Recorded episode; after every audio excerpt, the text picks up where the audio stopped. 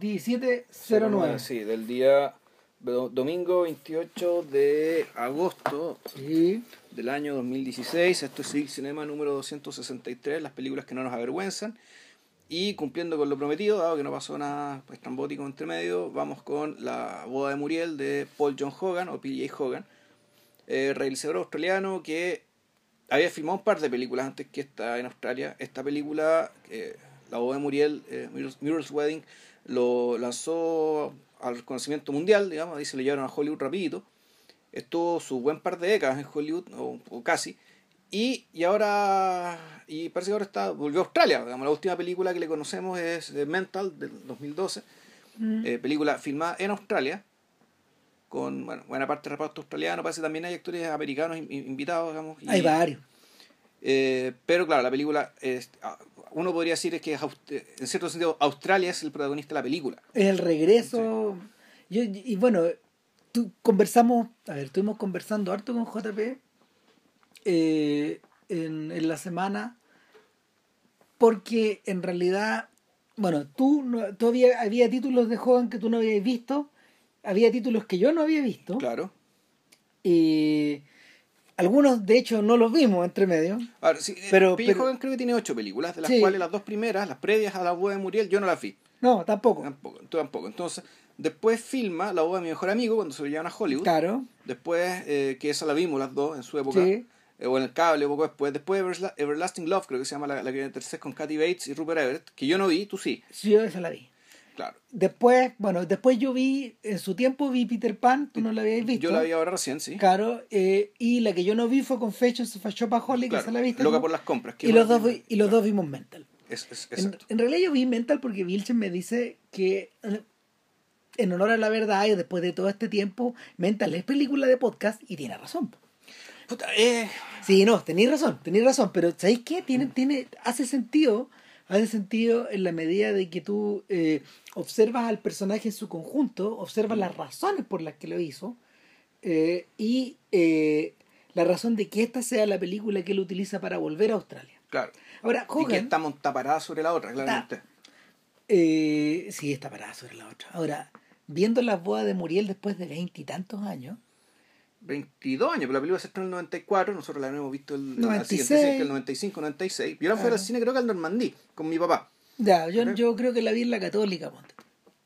Eh, pero lo, lo realmente interesante eh, es, es la singularidad de la boda de Muriel. Porque en la boda de Muriel empiezan muchas cosas. O sea, como, como conversamos el otro día, empie- o sea, en cierto sentido empiezan cosas o se están desarrollando otras cosas que están en paralelo, está desarrollando David O. Russell, de quien ya hablamos. Claro, pero, Está más o pero, menos en la misma época. pero con la diferencia, con la diferencia que un tipo como Russell trabajaba en el margen del margen y Hogan, lo, Hogan lo que él estaba haciendo, al menos para Australia, está en el corazón del mainstream. Ya. Eh, Bueno, eso te habla de lo que después habla, dicen en Mental acerca de la particular naturaleza de ese país. puta, claro. Y ahora, ¿qué es lo que comienza, qué es lo que comienza con la boda de Muriel?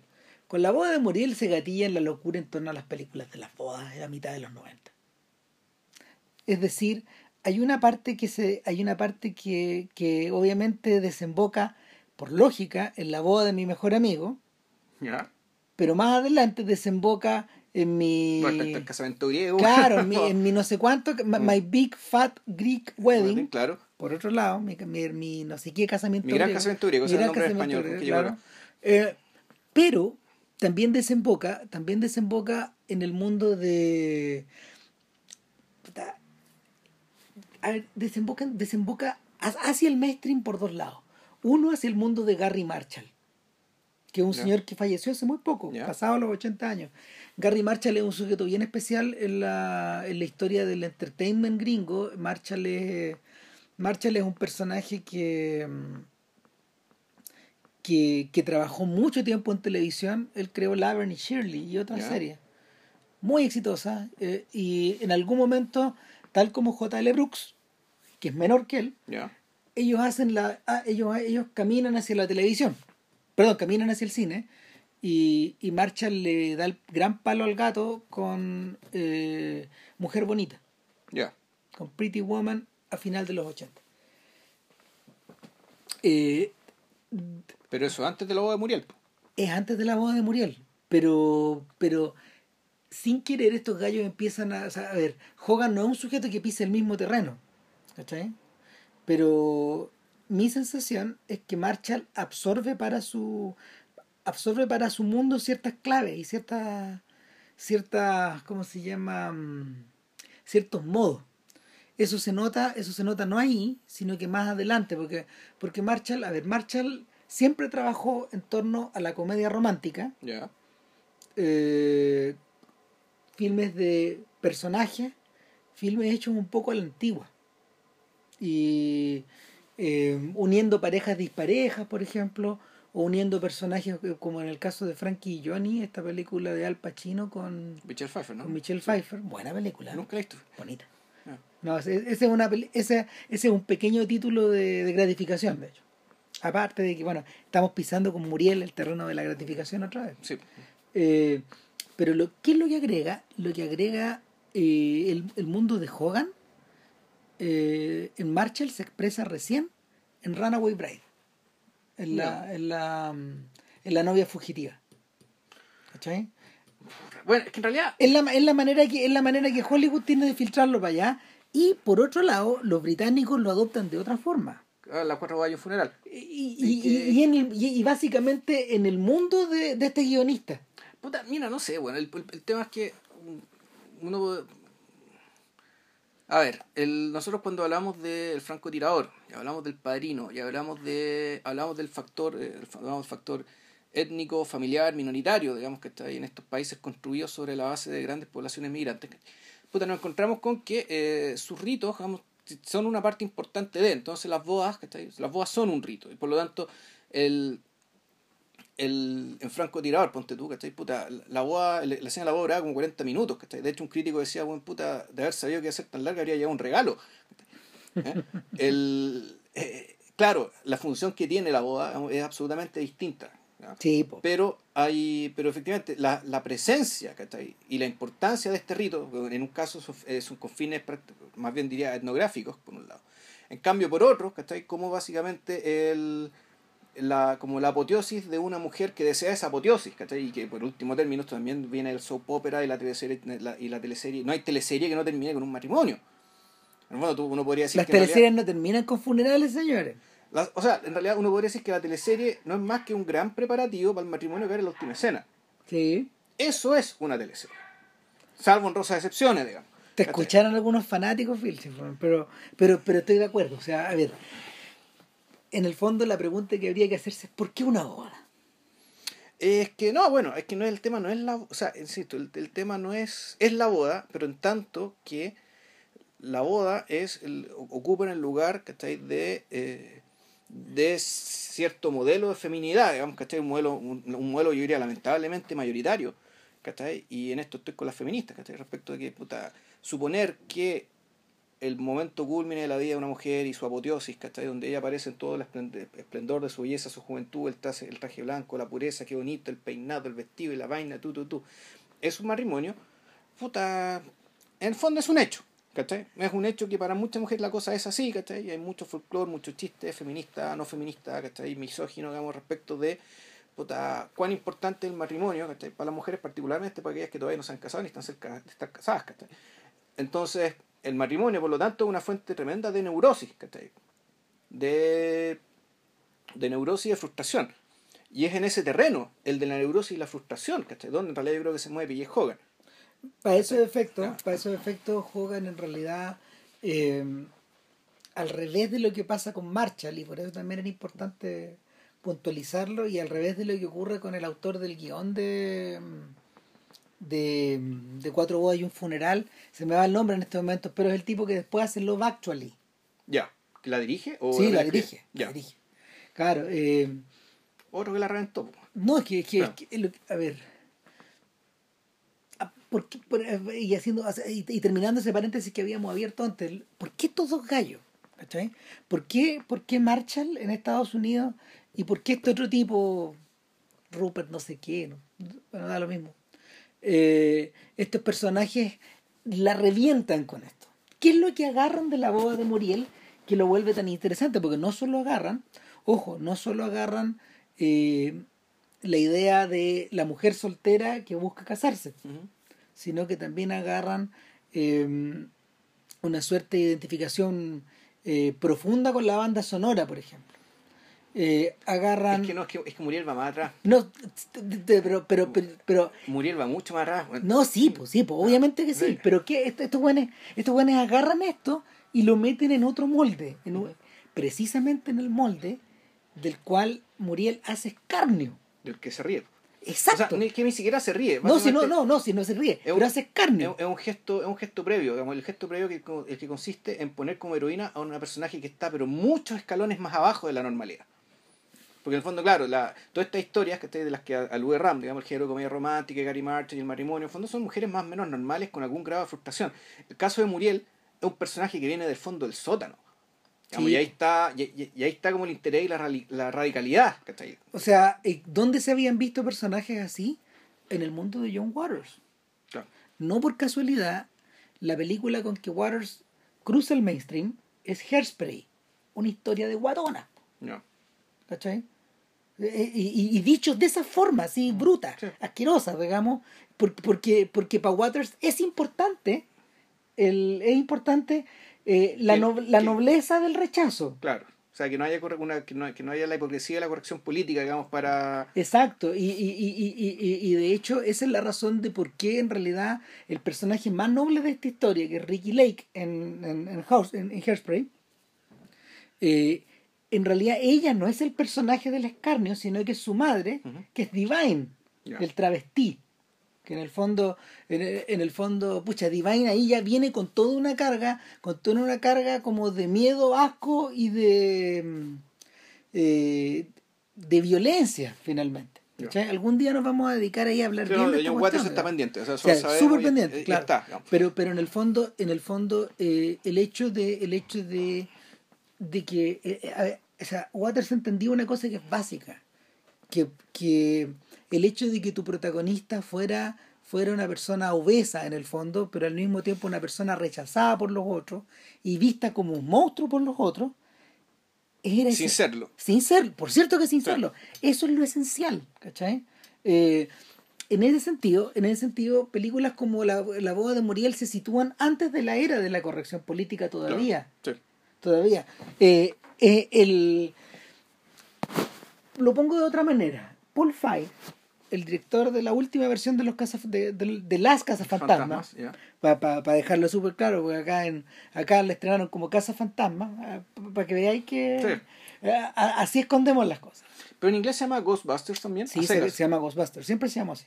O sea, entonces aquí, aquí Sí, no hicieron claro. ninguna chocura. No, lo que pasa es que en A menos que en español se llamó Los Cazafantasmas Sí, al po, principio. Los Casas Fantasmas. Ah. ¿cachai? Sí, en, dura- en todo el mundo estaban tratando de evitar el hecho de que la gente se diera cuenta que eran mujeres para el marketing. Ya. Ahí tenéis la atrocidad.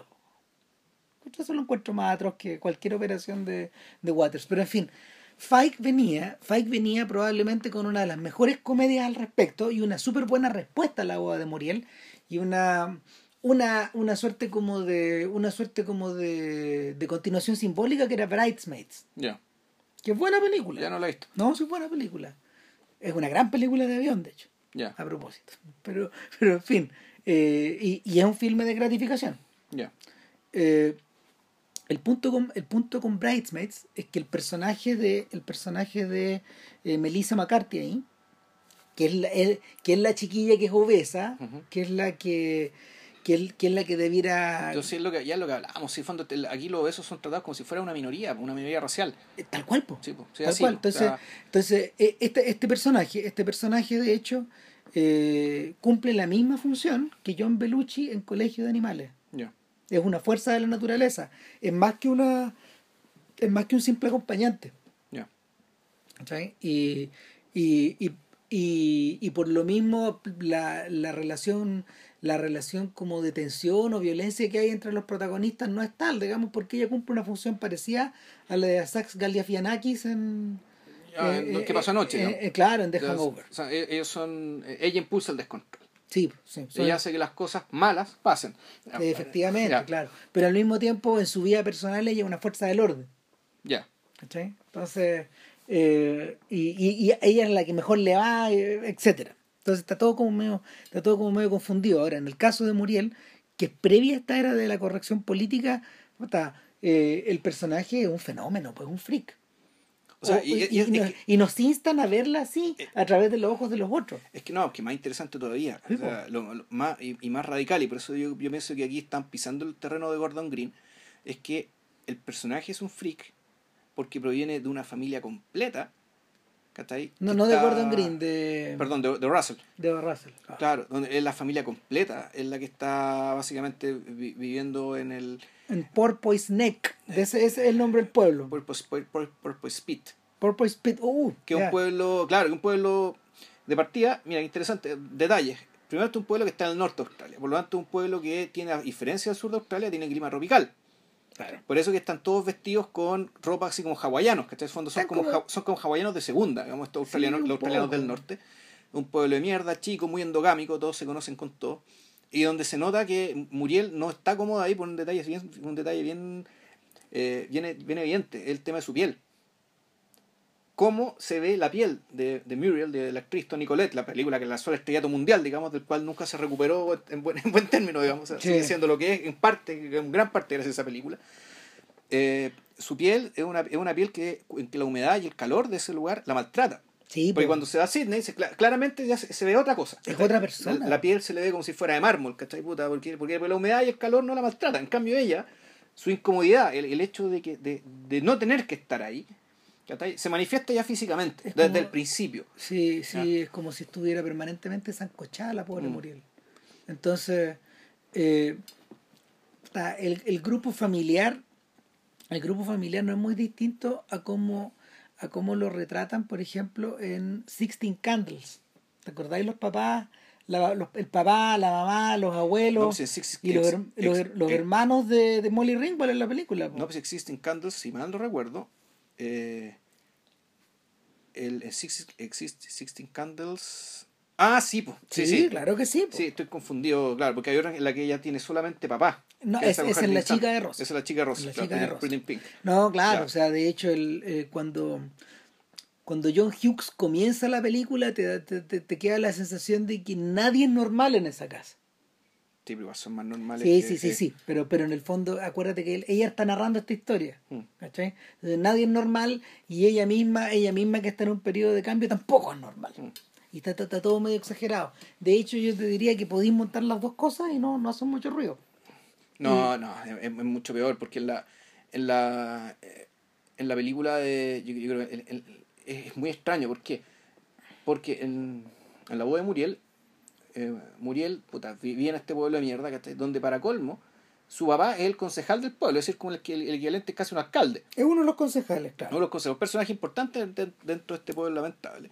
Y uno podría decir, bueno, entonces él, él es un personaje que pertenece a la élite política, digamos, ¿cachai? Por lo tanto, eso quiere decir que eso implica Que Eh, tiene ciertos privilegios. o, o sea, o- o- que- o que eso se manifiesta algún acceso privilegiado a la cultura, ¿cachai? qué sé yo, y, puta, y al revés, es decir, ellos viven como si fueran una familia, como, como uno podría decir como la, como este, este, este, este reality, weón, ¿cachai? De, de la niñita rusa chica, weón, ¿cómo se llama, weón?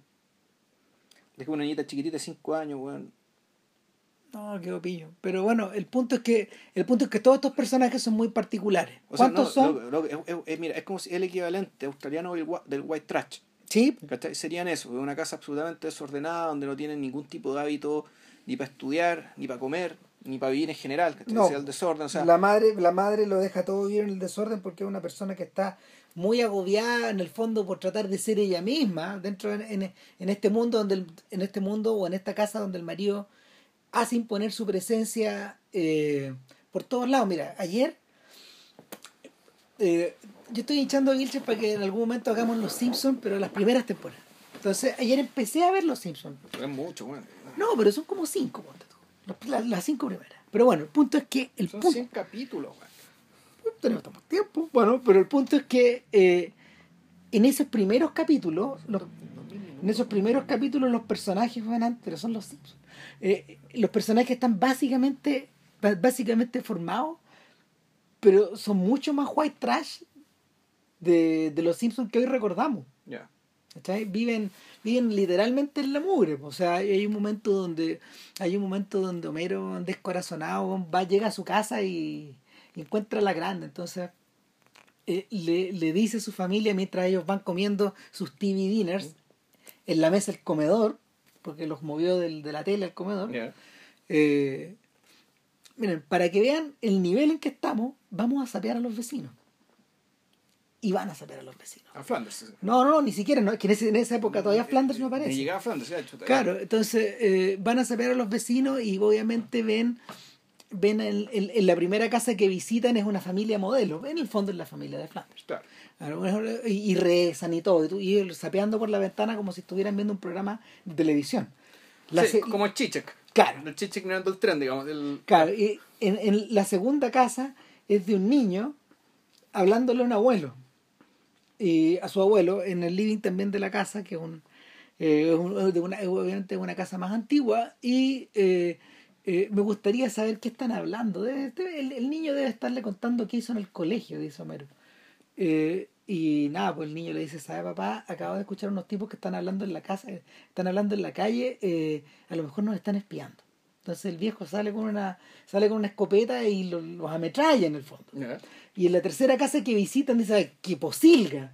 Y miran para adentro y Lisa le dice, papá, es la casa de nosotros. Claro, entonces, eh, básicamente ese es el escenario. El viejo además, este personaje, el padre de Muriel, se aparece poco en la casa, casi siempre están comiendo fuera, un restaurante chino de- o, o distintos lugares donde le deben favores y donde siempre se aparece una señora. Una extra. señora que tiene, que tiene una tienda de cosméticos. Qué casualidad. Siempre se que nos encontramos. Entonces, claro, la, la mamá, que en el fondo, y ahí vamos viendo que en la película hay una heroína.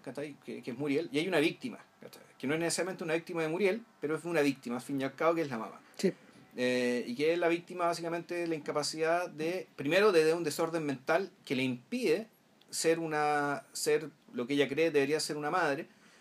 Y en, cierto sentido cumple, porque los hijos efectivamente son mal criados. O sea, los dos, ni- los dos hijos varones están ahí todo el día botados viendo tele, no trabajan, no estudian. No, básicamente están ahí La cabra, la cabra más chica eh, da- eh, habla solo por el teléfono y está, está, está, la, está la otra hermana de Muriel, que es una niña, esa niña es mórbida, Sí. Claro. Casi. No, no, amorbia, pero casi. pero casi sí, Sí. Y, y en el fondo ella, es interesante ese personaje, porque me acuerdo cuando tú la vimos, cuando, cuando la vimos tú me decías que hay un, hay un personaje que le decía, you're terrible. es lo Muriel". único que dice hasta cuando queda la, la gran cagada, digamos. Muriel eres terrible, eres terrible. O sea, en el fondo es la hermana. ¿cachai? Es la que está observando todo. Es que es que es heavy, porque dentro, Muriel dentro de, dentro de este pantano, ¿cachai? Si le dicen que es terrible porque efectivamente es la única que tiene cierta iniciativa. Sí, aun- aunque sea para mandarse cagada. Aunque sea mandarse puras cagas, ¿cachai? Cagas grandes. ¿cachai? Pero claro, ella es la que tiene cierta, cierta inquietud ¿no? de salir de ahí. En el fondo esa casa, más que una casa, es una trampa. Exacto. ¿cachai? De esa trampa sus hermanos ya no salieron. Y la voz de Muriel, por lo tanto, la podemos interpretar ¿cachai? como el intento de Muriel de salir de esa trampa. Claro, ella, ella se imagina de hecho un escenario en el que puede estar fuera de la trampa. Y eso se traduce en una boda. Porque obviamente no va a salir a estudiar, Claro. no va a salir a trabajar en, este- en, ese, en ese orden de cosas. Claro. ¿Cachai?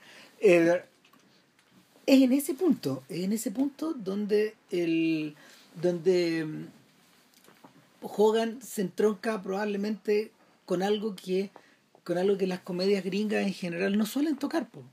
y es que a las comedias gringas las comedias las comedias americanas a ver las comedias americanas solían utilizar a la- al, al underdog es decir al, al perdedor o a o al personaje o al personaje em, ¿cómo se llama? Que nadie da un peso. el, el que Claro. la tiene toda en contra estos personajes casi siempre no, eran hombres Claro. incluso en la literatura casi siempre son hombres en la literatura de los 50 y de los 60 ¿cachai? estoy pensando por ejemplo no sé pues en personajes tan tan diversos como el Alvy Singer de Woody Allen por ejemplo No, claro. de Annie Hall. Sissy Baxter.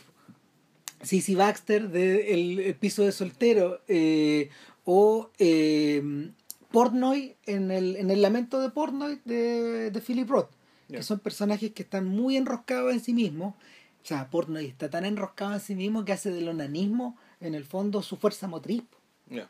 ¿sí? Y la novela es sobre eso y, y, y, y ¿cómo se llama? Eh, el, el, el mundo, el, el mundo judío en el que se desenvuelve, claro, también tiene esa forma de trampa. Ahora, Bueno, y Forrest Gump. Ya, Sí. ahí está el chancho y con que ya un tipo con, un- con una clara deficiencia mental, ¿cachai? Exacto.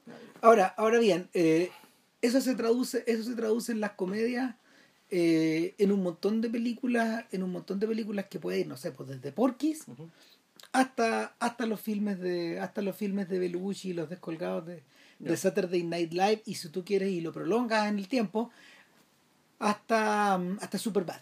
Ya. ¿cachai? Y, y el mundo de, el mundo el mundo de Judd Apatow y de y de, y, y- de Freaks and Geeks que ese es como el que, eso, que esa serie está en el canon Ya. ¿Cachai? ese es el canon moderno para esto sin embargo sin embargo tal como ocurre con John Hughes eh, algunas de las películas o sea eh, algunas de las películas de Hughes están centradas entre mujeres cosas sobre mujeres ¿cachai? y y esta rompe la rompe esta lógica pues el personaje que quiere escapar no es hombre pues es mujer Es mujer y además, y, y ahí está, que lo único que tiene, en el fondo, es cierta curiosidad. Porque Sí. a diferencia de los otros personajes, no tiene ni particular ingenio. Naturalmente, generalmente los underdogs son todos feos o de aspecto, de aspecto mediano, digamos, de aspecto pero- no destacable. Pero como pasa con Holden Caulfield, hay cierto nivel, en cierto nivel ellos se consideran especiales. ¿cachai? O, o la película te- o, o la película o el relato o lo que sea No, pero es que te, te, te- te- te transmite esa sensación de, de especial. Eh, claro, pero es una, es, claro, en el caso es, una autopercepción, pero también es una, eh, en el fondo es una, auto- una autopercepción, pero también es, es un poco el, el juego de que el, el lector se identifique con este sujeto, porque este sabe que este sujeto es especial, aunque no necesariamente el sujeto sea especial, pero el, pero el lector cree que es especial y en la medida que cree que tiene los mismos problemas de él y siente lo mismo que él, el lector también se siente especial.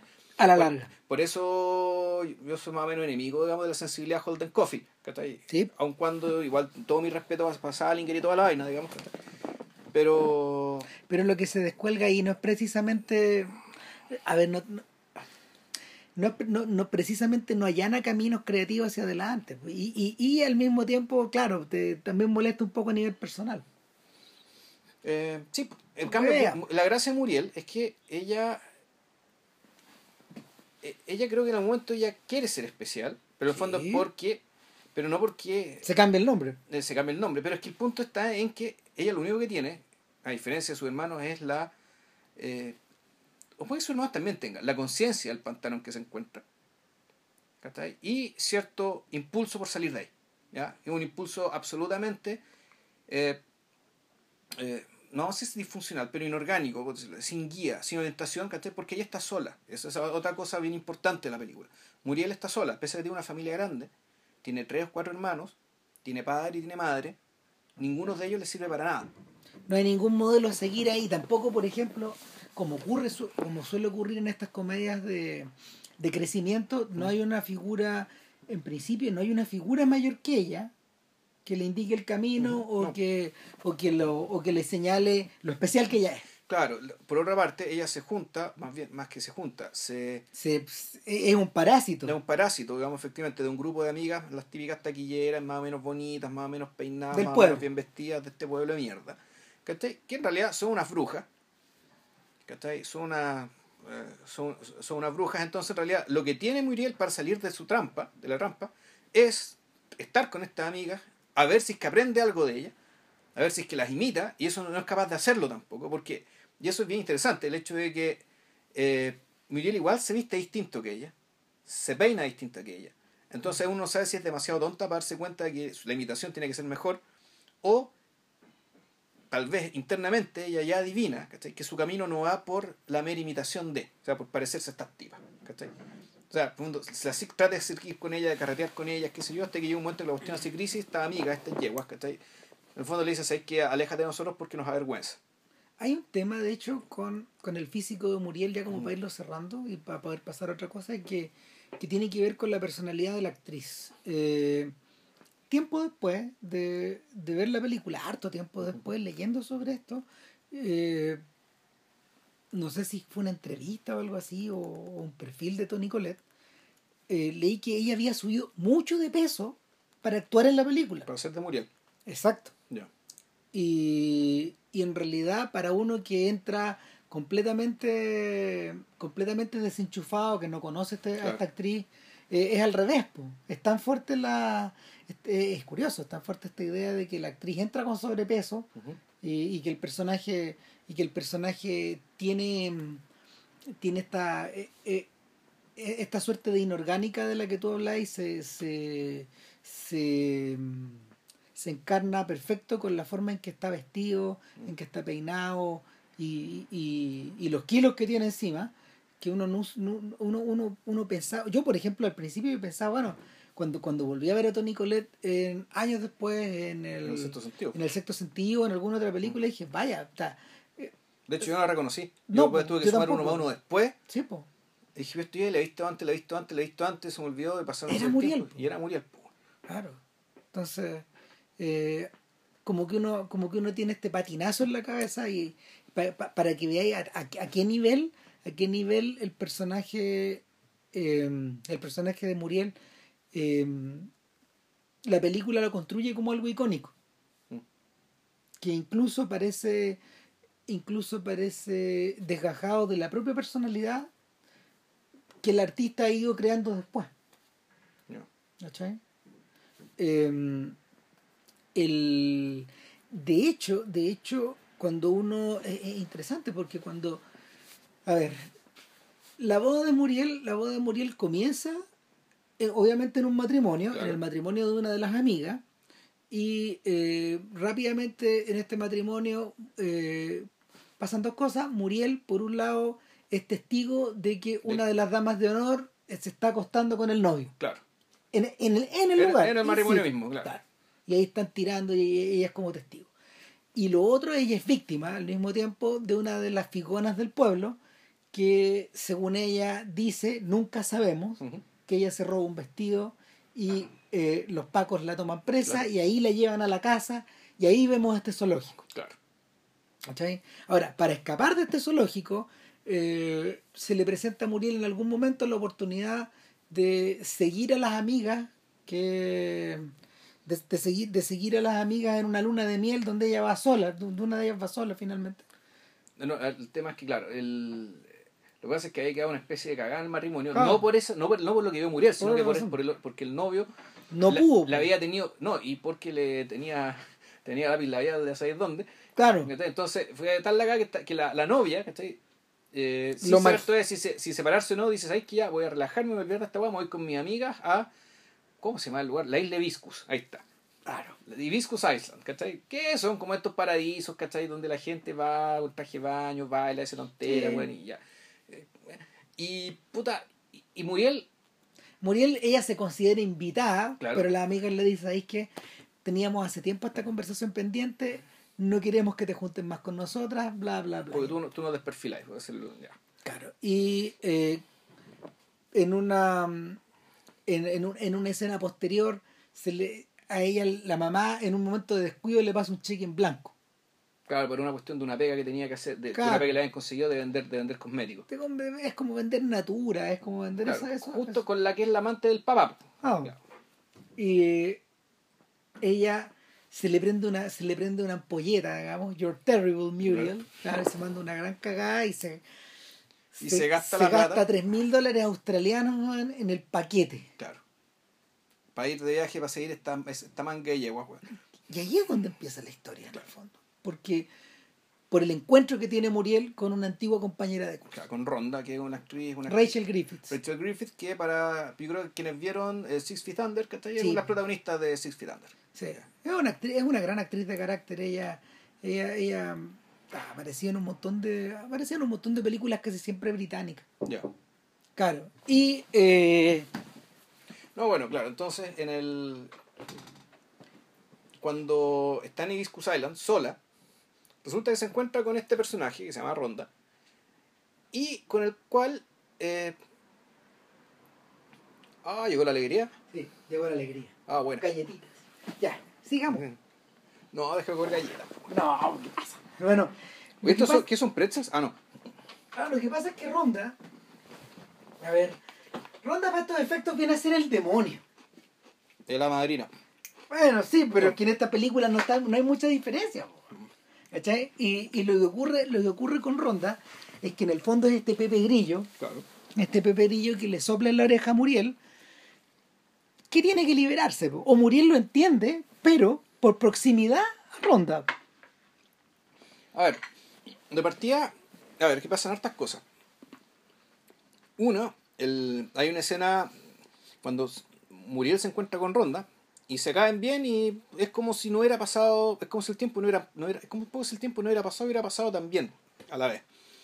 Es decir, el, como Muriel sigue siendo en el fondo una niña, que nunca creció del todo, pareciera ser que se relaciona con Ronda con un nivel de ingenuidad y de... De los niños. Y, de- y claro, y, y, franqueza, o, la franqueza que ya puede, porque tampoco es completamente franca. Pero eso tiene que ver con la malevolencia, sino con la vergüenza. Eh, entonces, con, y, y Ronda, en cambio, eh, Ronda a su vez, una persona que, que eh, sí era precoz, más inteligente, ¿cachai? Y, cuyo, y, y- y el que el pueblo lo pasó pésimo en el pueblo, por lo tanto, siente un rechazo natural como al pasado, ¿cachai? y particularmente al grupo de yeguas populares que habían sido sus compañeros de colegio y le habían tratado pésimo y le han hecho bullying. Entonces, Ronda en el fondo al mismo tiempo se encuentra en una cara familiar de un lugar que detestaba, ¿cachai? Pero como era un personaje más o menos inofensivo, lo acoge y le enseña, sin quererlo, ¿cachai? ¿qué es la amistad? Es primera vez en su vida que Muriel tiene una amiga. Y eso ya es una cuestión... Mira, en términos de cliché, eh, si uno siguiera la historia de Ronda. Ronda sería este personaje tipo Holden Caulfield.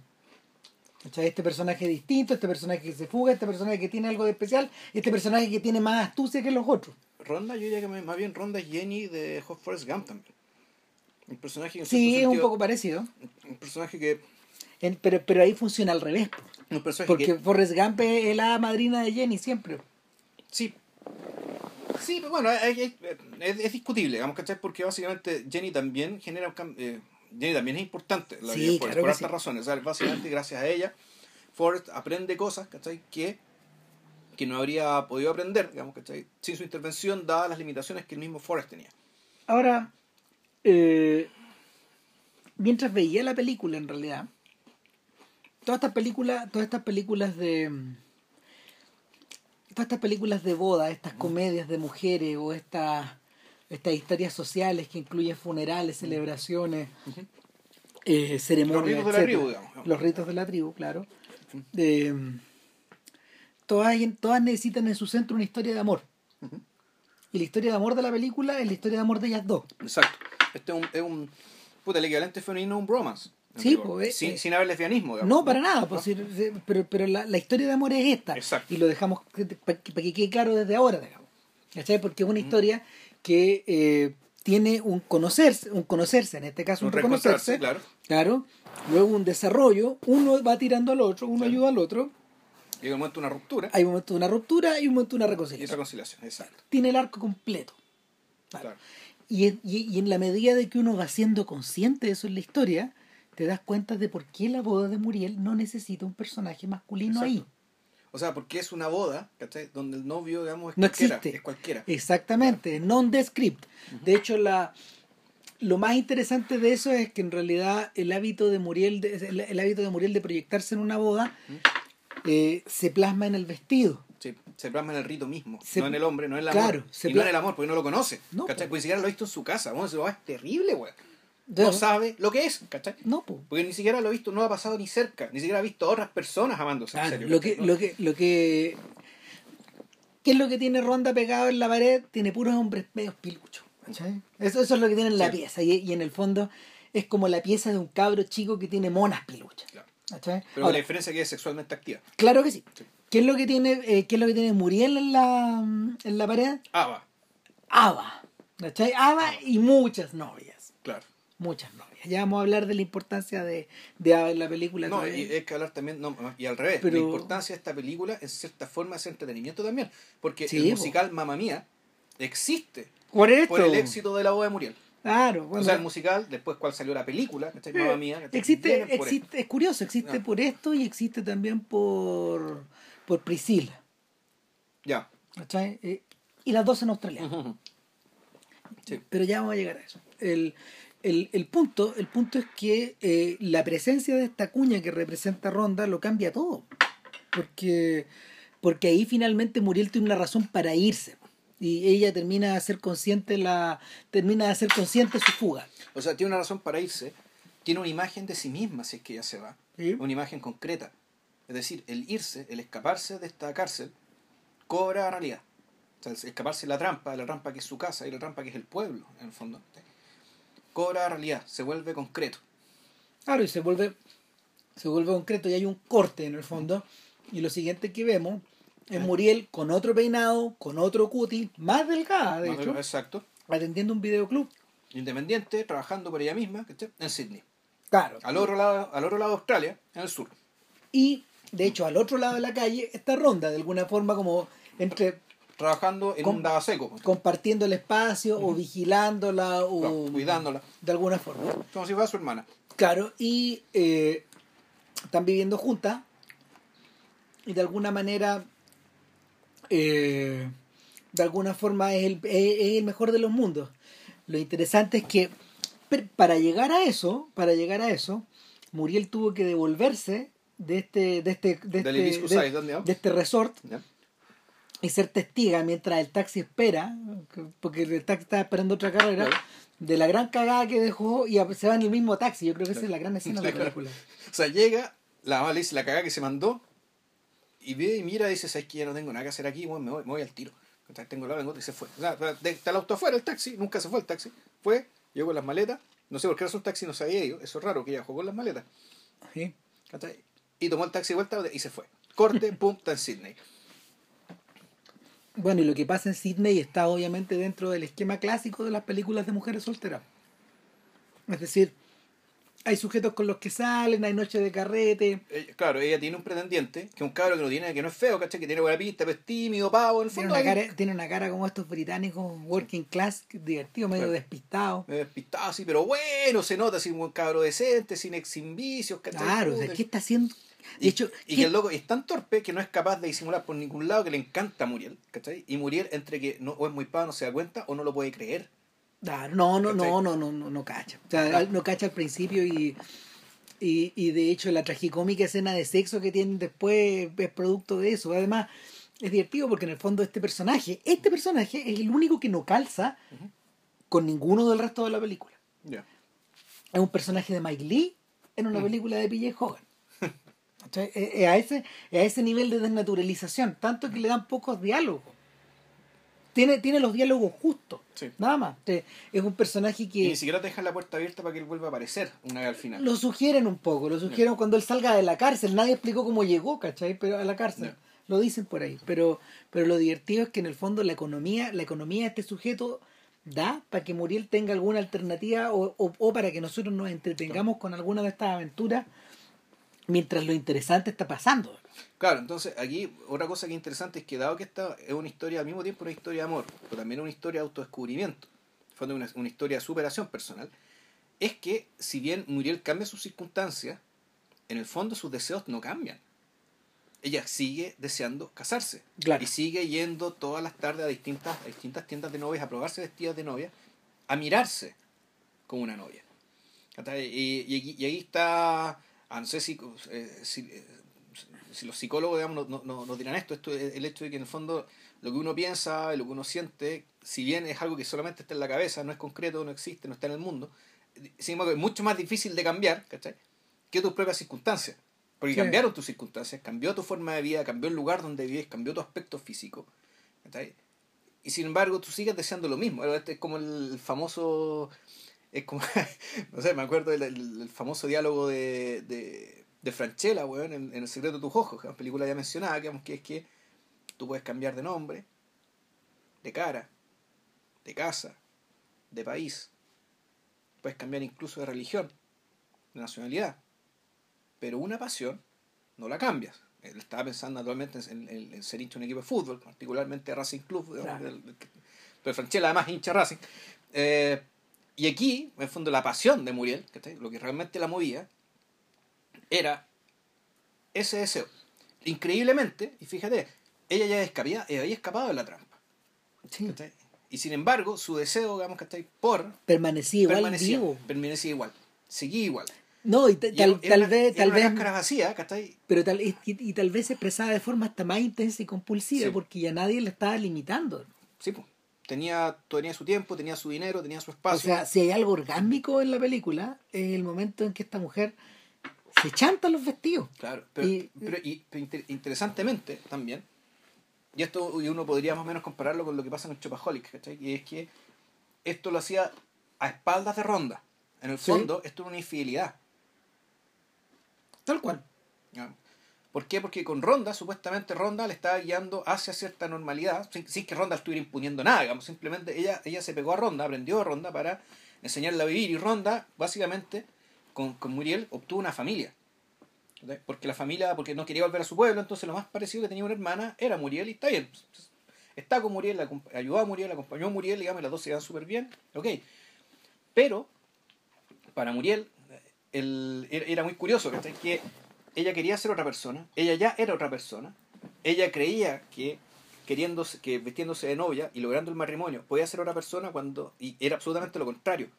Es decir, ese deseo por casarse con cualquiera, con el que fuera, ¿cachai? Por ponerse el vestido, era lo que le hacía seguir siendo ella misma, lo que en cierto sentido todavía la tenía estancada. Ahora, eso ¿Qué se vuelve, eso se vuelve evidente en el momento en que Hogan inserta la crisis. Claro, el cagazo.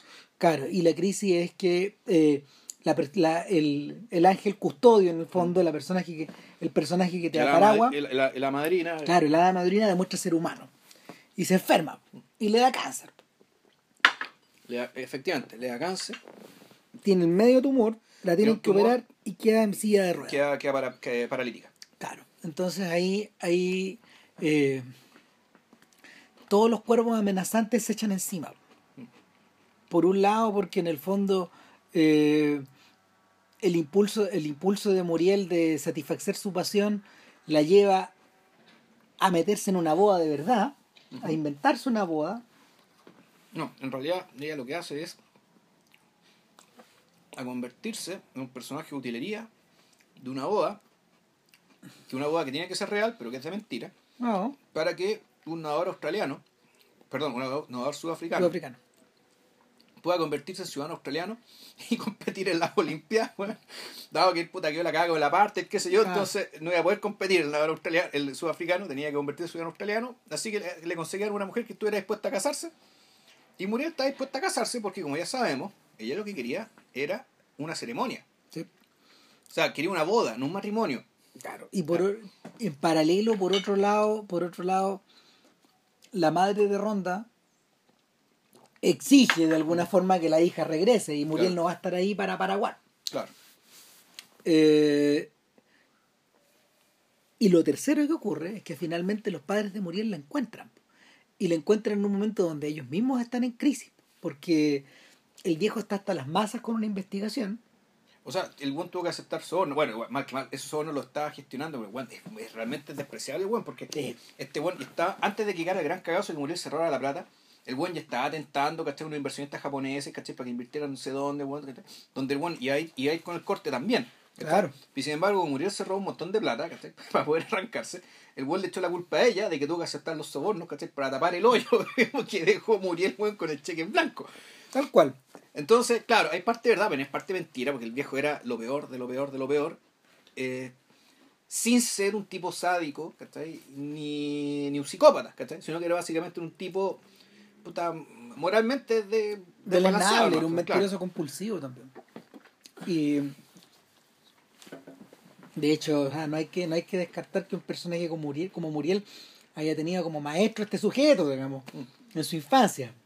¿Cachai? Para mandarse la grande No es que you're terrible, es porque, bueno, el papá también era terrible. Claro. Eh, ahora, en resumidas cuentas, para no seguir con la trama, porque de ahí, de ahí en adelante vienen varias vueltas de carnero. Sí. Y, y- Ahora, ¿tú qué versión viste de, de- Lo que pasa es que es muy raro el fenómeno. Yo recordaba de cuando vi la película por primera vez, pues yo esta película la vi dos veces. Una cuando salió y ahora ahora. ya, En la primera vez que la vi yo recordaba que la el, había un tema que, que el nadador no solamente era australiano, no era solamente era otro país, sino que más bien la, la razón de fuerza, digamos, que este matrimonio era que él era homosexual. Yo ese es el recuerdo que tengo.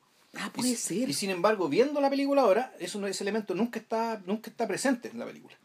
Ahora- Entonces estoy sospechando que, o tengo un, un recuerdo muy distorsionado de la primera vez que la vi, lo que puede ser una, pues, una- es un, puede ser, digamos, de todas maneras, no, no lo niego, Ahora o que, haya dos versiones. Ahora que lo mencionáis, sí. Bueno, eh, es muy probable que la versión a lo mejor, a lo, a lo mejor la versión, la versión que circula hoy sea la versión americana y los americanos muchas veces cortan estas cosas para evitarse problemas con la censura. Ya. Ahora, Es que, ojo, porque porque en algún momento, en esta otra versión nueva que vi, ahora que la vi, hay un momento donde explícitamente queda claro que el toco, no es que haya que cortar, sino que había una escena que tuvieron que agregar porque hay una escena donde queda claro que el, el personaje, el, el nadador, sí está enamorado de Muriel. o no, no, sí, sí. O sí quiere estar casado con sí ella. tiene cierta atracción. Sí.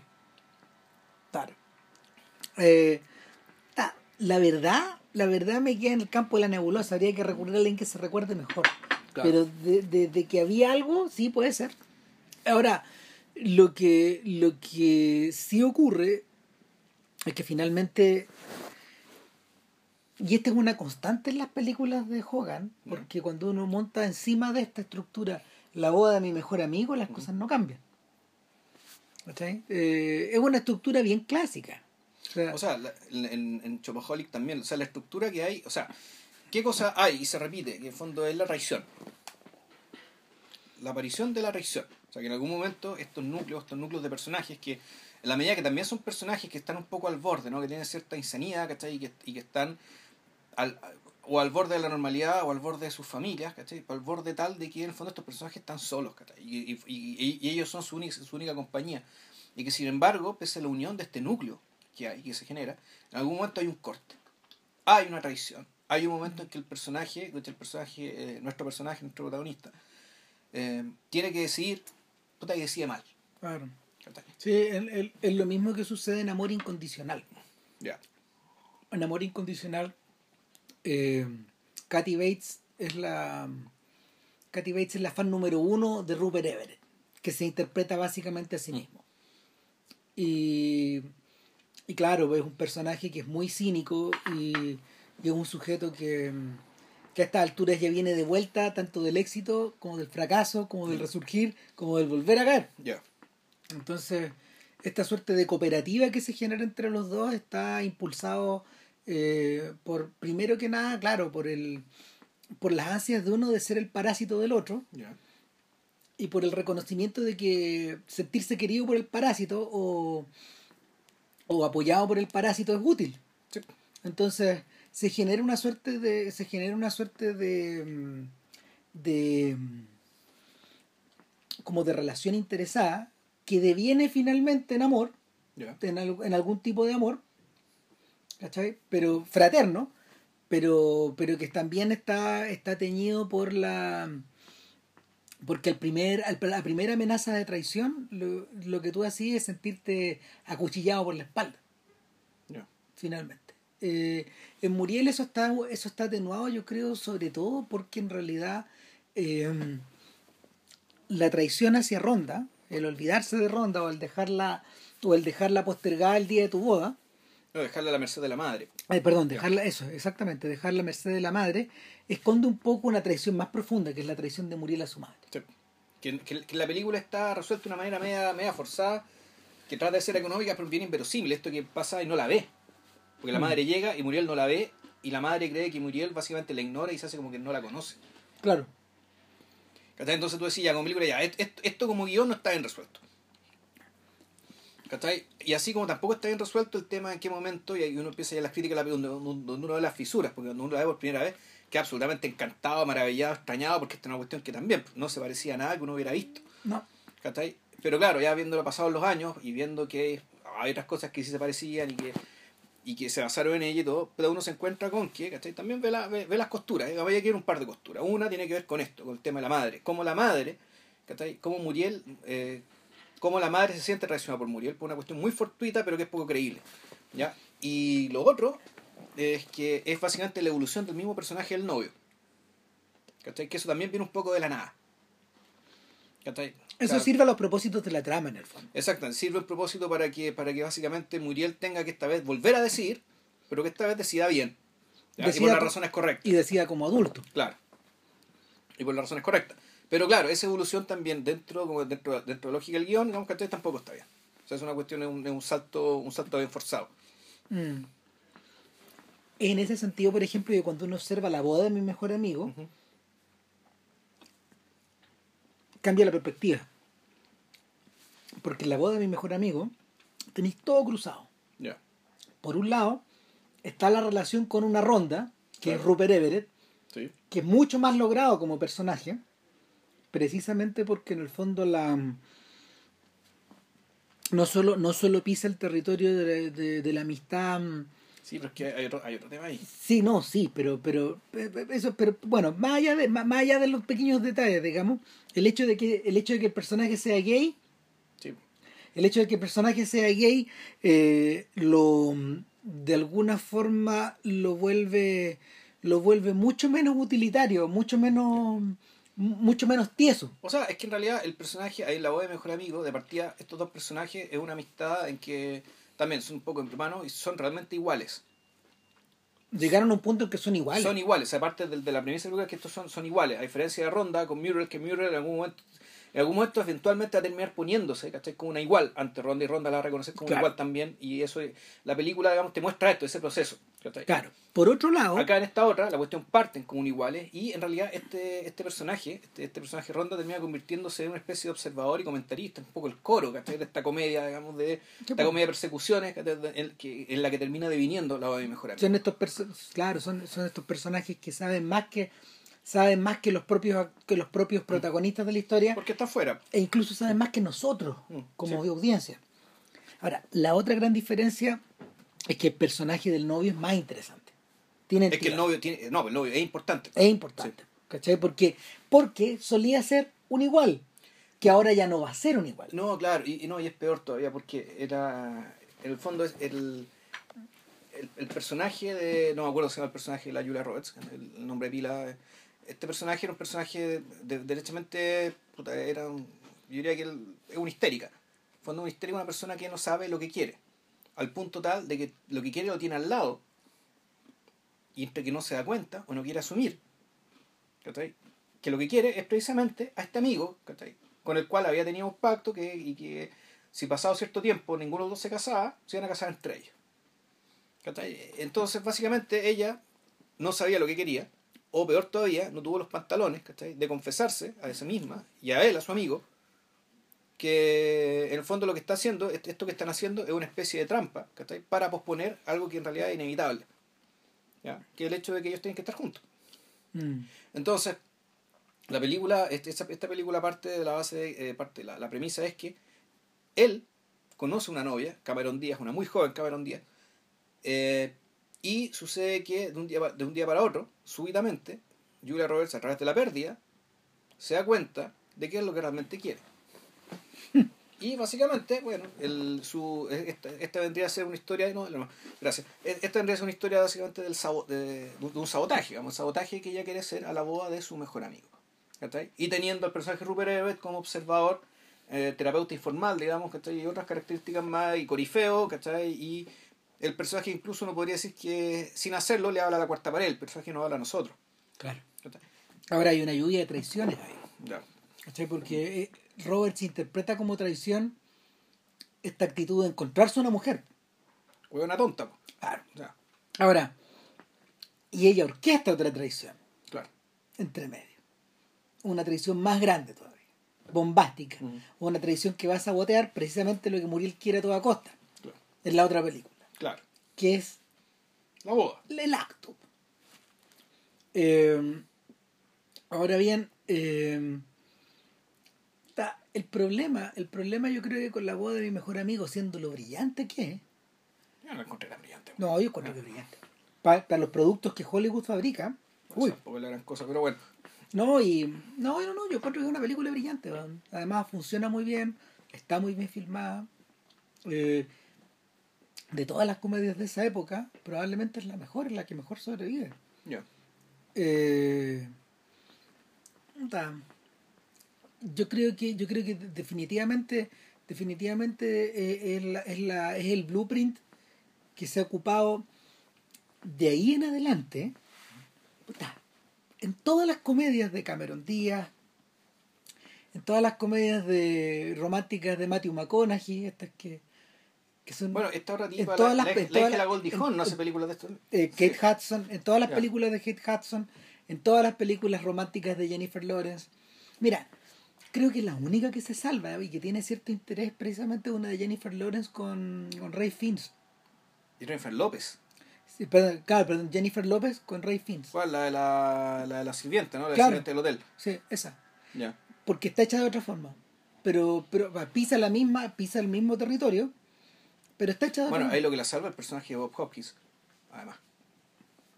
que es un personaje como al estilo de los que Gary Marshall le inventó a Héctor Elizondo, que son los personajes que miran la cuarta pared, miran hacia la cuarta pared, que son los personajes que eh, funcionan como un coro y que siempre son personajes que están eh, son mayores por una generación que el resto.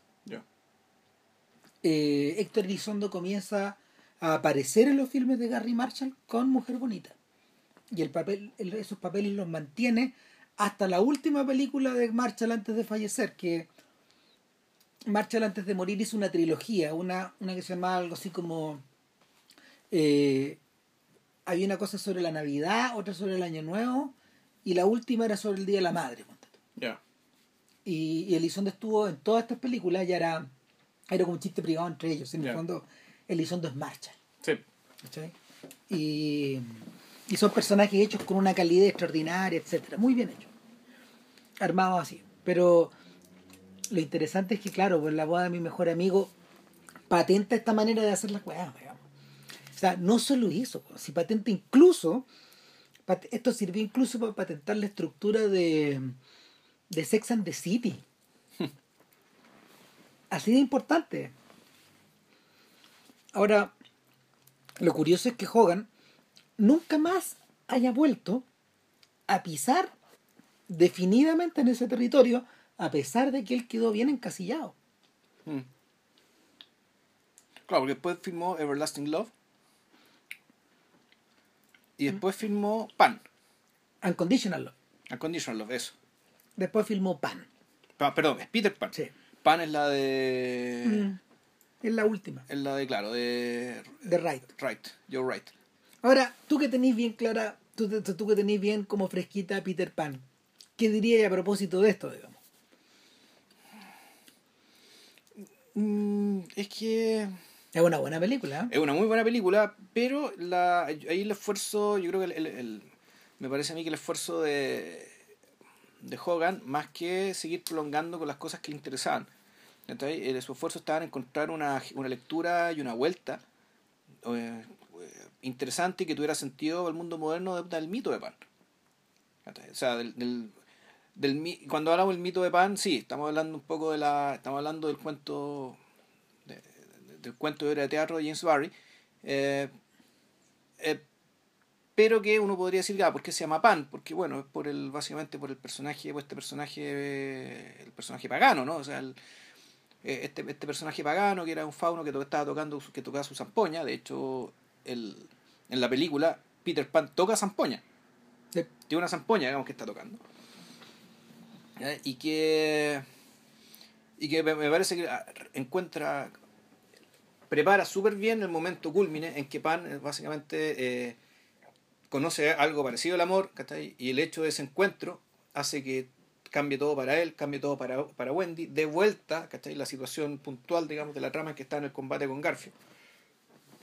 Eh, puta, el- me parece que la la vuelta respecto de Pan, niño adolescente, ¿cachai? Eh, niño efectivamente adolescente, porque es bien interesante que en, en- en Disney, en la película de Disney, originalmente Peter Pan tenía el cuerpo de un adolescente, más que un niño. Sí. Ya tenía como larguirucho, pero sin embargo su conducta era de niño. O sea, vivía... Habría que verla de nuevo. Yo creo que, yo creo que sí, el, el personaje, el personaje eh, se identifica con los más chicos de la, de la trupe de los niños del ¿cómo se llama? de, los, de, estos, de estos niños que sean las de, de- de los niños de la ciudad. ¿verdad? Eh, un detalle importante es que es hombre.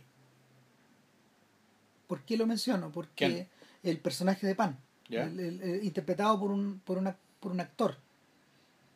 Ah, sí. Porque Claro. un niño, un, ni- un niño, digamos, un ¿Por niño de unos qué 13, él- 14 años. ¿Por qué lo menciono? Porque en teatro Peter Pan siempre ha sido interpretado por mujeres. Por mujeres.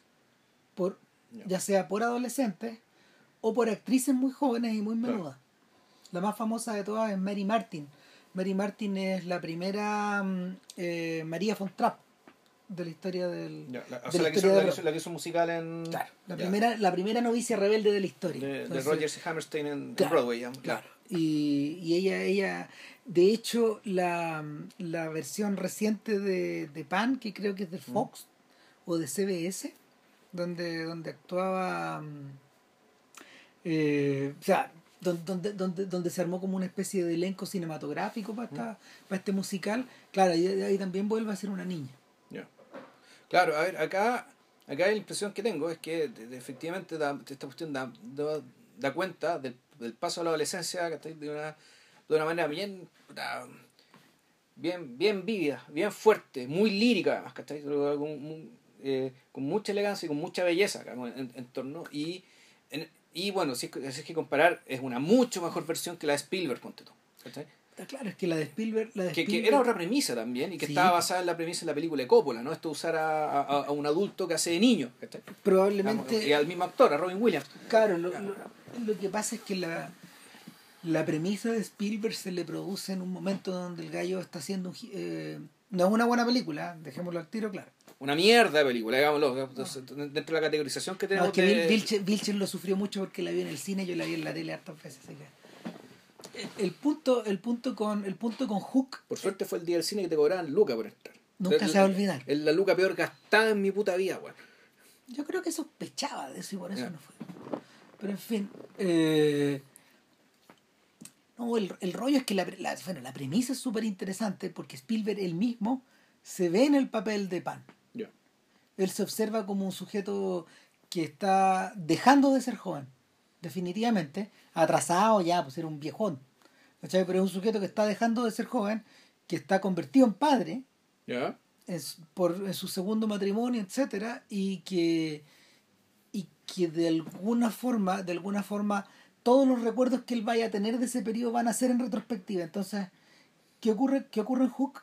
¿Qué pasaría si en el fondo tus recuerdos retrospectivos volvieran a eh, coger realidad? Te vieras obligado a volver hacia el pasado y vivir ese pasado otra vez, pero desde la perspectiva de un hombre. ¿Cachai? Y es interesante como para sentarse en el sillón del, del psicoanalista la, la premisa. Pero lo que, lo que no funciona, lo que no funciona precisamente es que está, está muy exagerado el aspecto carnavalesco de esta weá. Sí, pues me acuerdo que había uno. Había todo un tema con los personajes, la claque de cabros chicos que eran, que eran hostiles a él. Un desastre. Un desastre, y el líder era absolutamente muy desagradable. ¿cachai? Eh, bueno, Julia Roberts era la, la, la protagonista, era campanita, Sí. en, en esa versión. Y claro, y, y esa campanita, esa campanita precisamente era un personaje desengañado. Ya. La, la campanita de, de P.J. Hogan es Ludivine Seigné, que es esta actriz, eh, que es esta actriz francesa, que hizo algún par de cosas en Hollywood, pero en realidad se dedicaba a hacer más bien películas en Francia. Sí. Y es una actuación bien caricaturesca, en el fondo ella, ella hace de mimo. Un personaje que en realidad no habla y que es, es- pura expresividad de mimo muy burda, ¿cachai? Mm. Y donde no. Donde, donde claro, es una. Es parte del alma de Pan, es parte de la infancia de Pan. ¿cachai? El. Y creo que el momento más bajo de la película también es cuando Campanita muere envenenada. ¿Cachai? Y resulta que después la hacen resucitar de una manera que es bien.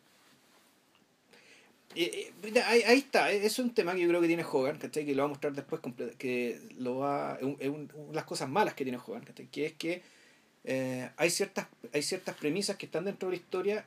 Dentro de las cosas que pasan en la historia, que sin embargo las usa como elemento para encadenar la historia o como elementos ya no diegéticos ¿cachai? que hacen que la película se vuelva inverosímil. ¿cachai? En Mental se va, pero con toda claridad y es la gran debilidad de Mental, a mi juicio. ¿cachai? El sacar cosas que están que dentro de la historia están bien. ¿cachai? O dentro, dentro de la un momento en que la- las convierte como en elementos que hacen que la historia avance, por decirlo así, como pegamentos, como elipsis, ¿cachai?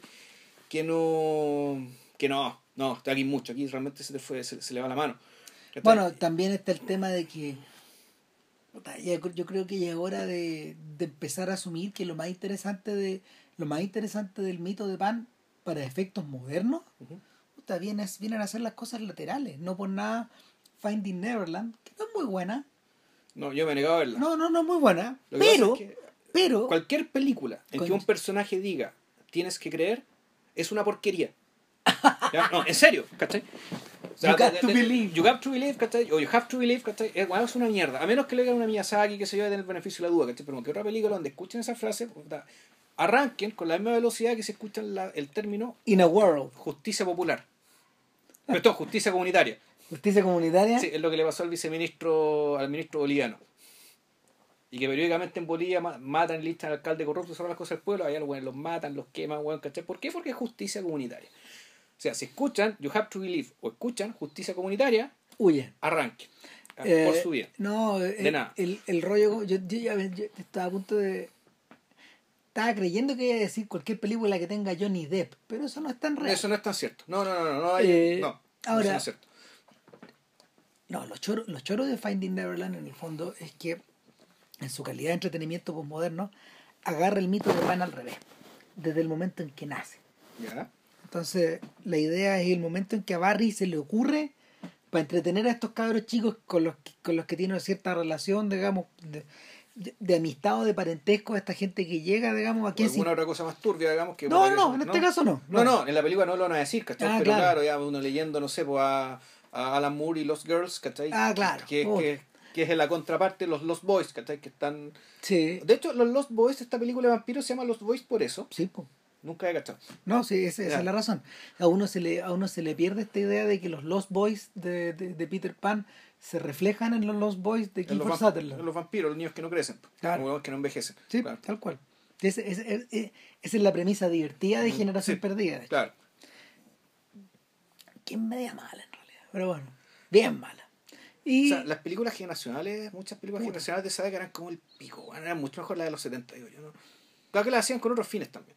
Sí, bueno, Sí, es que no, no la hacían con el fin de que fueran generacionales. claro.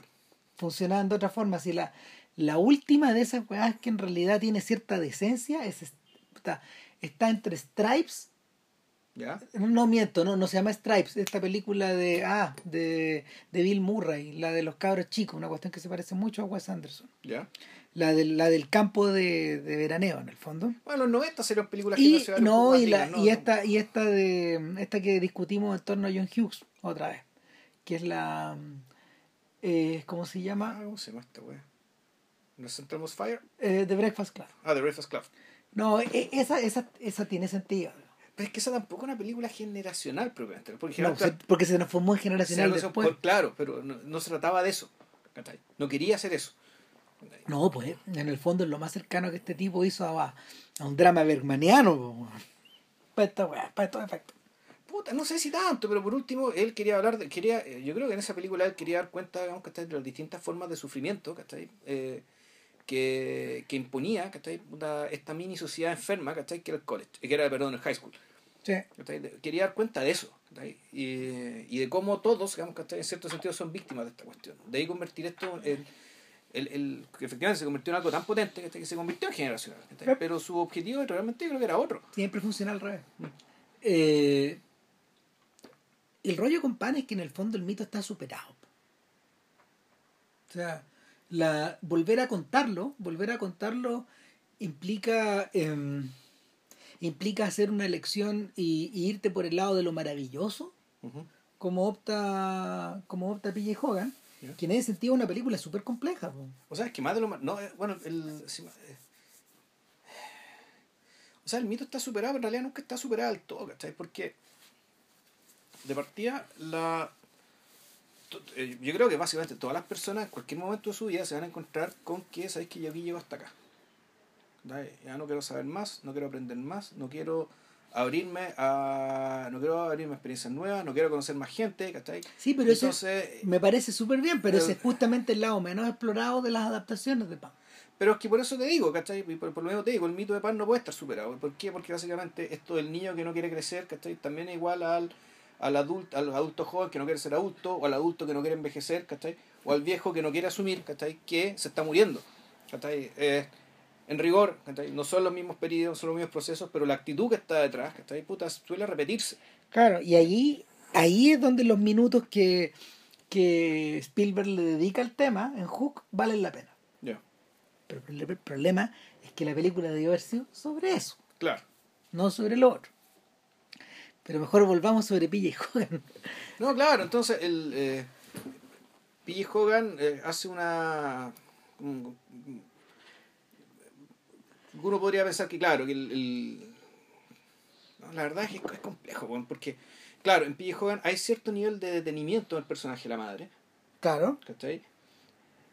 No tanto, eh, también naturalmente el personaje de Wendy, digamos que te- es, es uno de los protagonistas, ¿por qué? Pero no tanto por no tanto porque lo que le pase a ella misma, que sí le pasan cosas, sino más bien por lo que ella desencadena en pan Sí, lo que ella, el, el cambio que ella genera en pan. En el fondo ella, ella- ella vendría a ser la ronda, ¿cachai? De, de un pan, ¿cachai? Que vendría a ser Muriel, por decirlo de alguna manera, ¿no? Este, este sujeto que está como encerrado en su propio cuento. yo me acuerdo que Villalobos, que es un gran admirador de la película, para, eh, para él ese era el centro de la película. Ya. Ese era el centro.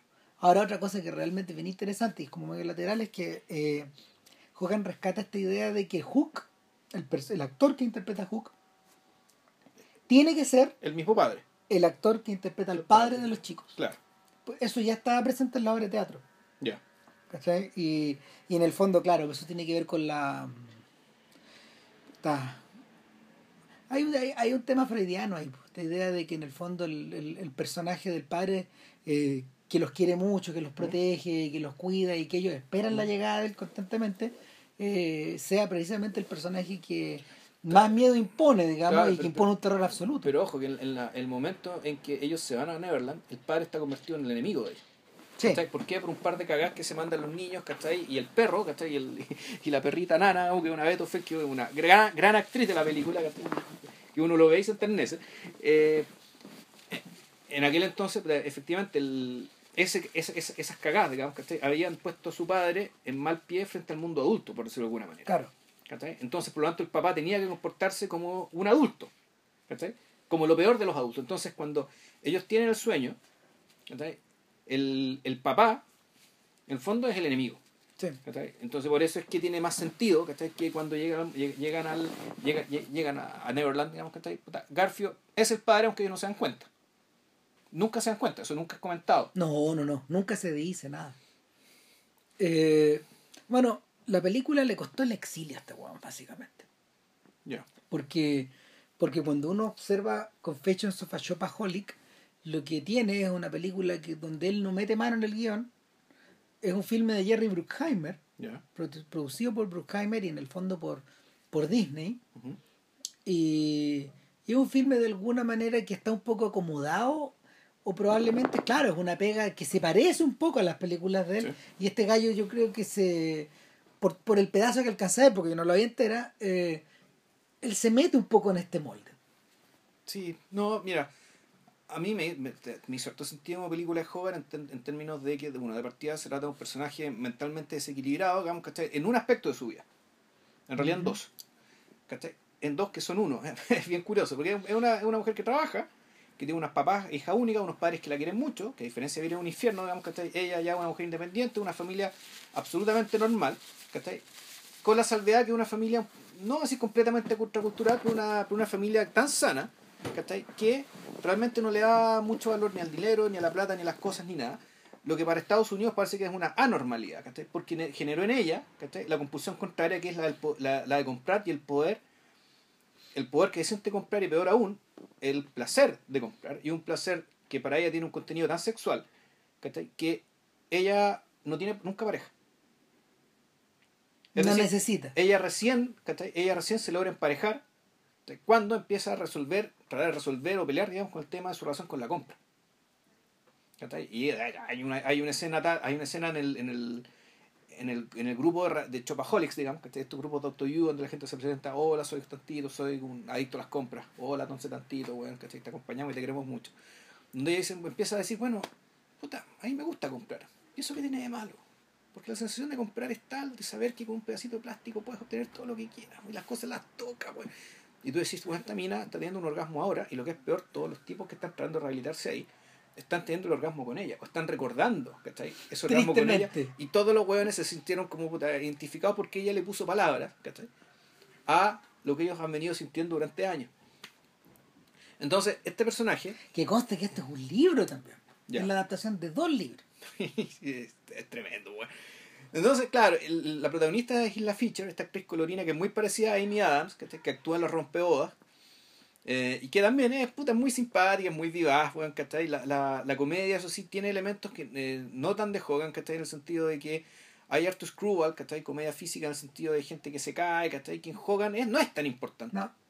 Eh, y en cambio aquí se nota un poco más, coquetea mucho con Bridget Jones, también se nota que esto fue hecho después de Bridget Jones. Que a su vez también es una extensión del, del mundo de la boda de Muriel, y de la boda de mi mejor amigo, claro. Aunque también está basado en un libro de una inglesa, digamos, que también es un poco otro Y, pero aquí lo, interesante de, de, de Chopaholic es que, el, al menos para mí, digamos, es que pese a la, a la, supuestamente vacuidad y futilidad de la trama, es que esta película, claro, fue hecha en 2009 y estaba montada sobre la premisa de que, eh, eh, y esto lo dice explícitamente el personaje del padre de John Woodman, mira, si Estados Unidos de 130 mil millones de dólares, que tú con tus 20 mil dólares no te va a matar. Entonces, ¿por, qué esta, ¿por qué esta comparación? Porque básicamente el, esta película se trata de, de este personaje que está gastando más, de, lo, que, puede, más de lo que tiene, de más de lo que genera. Digamos, y eso es Estados Unidos. y es un país que durante muchos años, digamos, el endeudamiento venía por el Estado, ahora se están endeudando los privados y ahora no hay a quien, no hay a quien endeudar.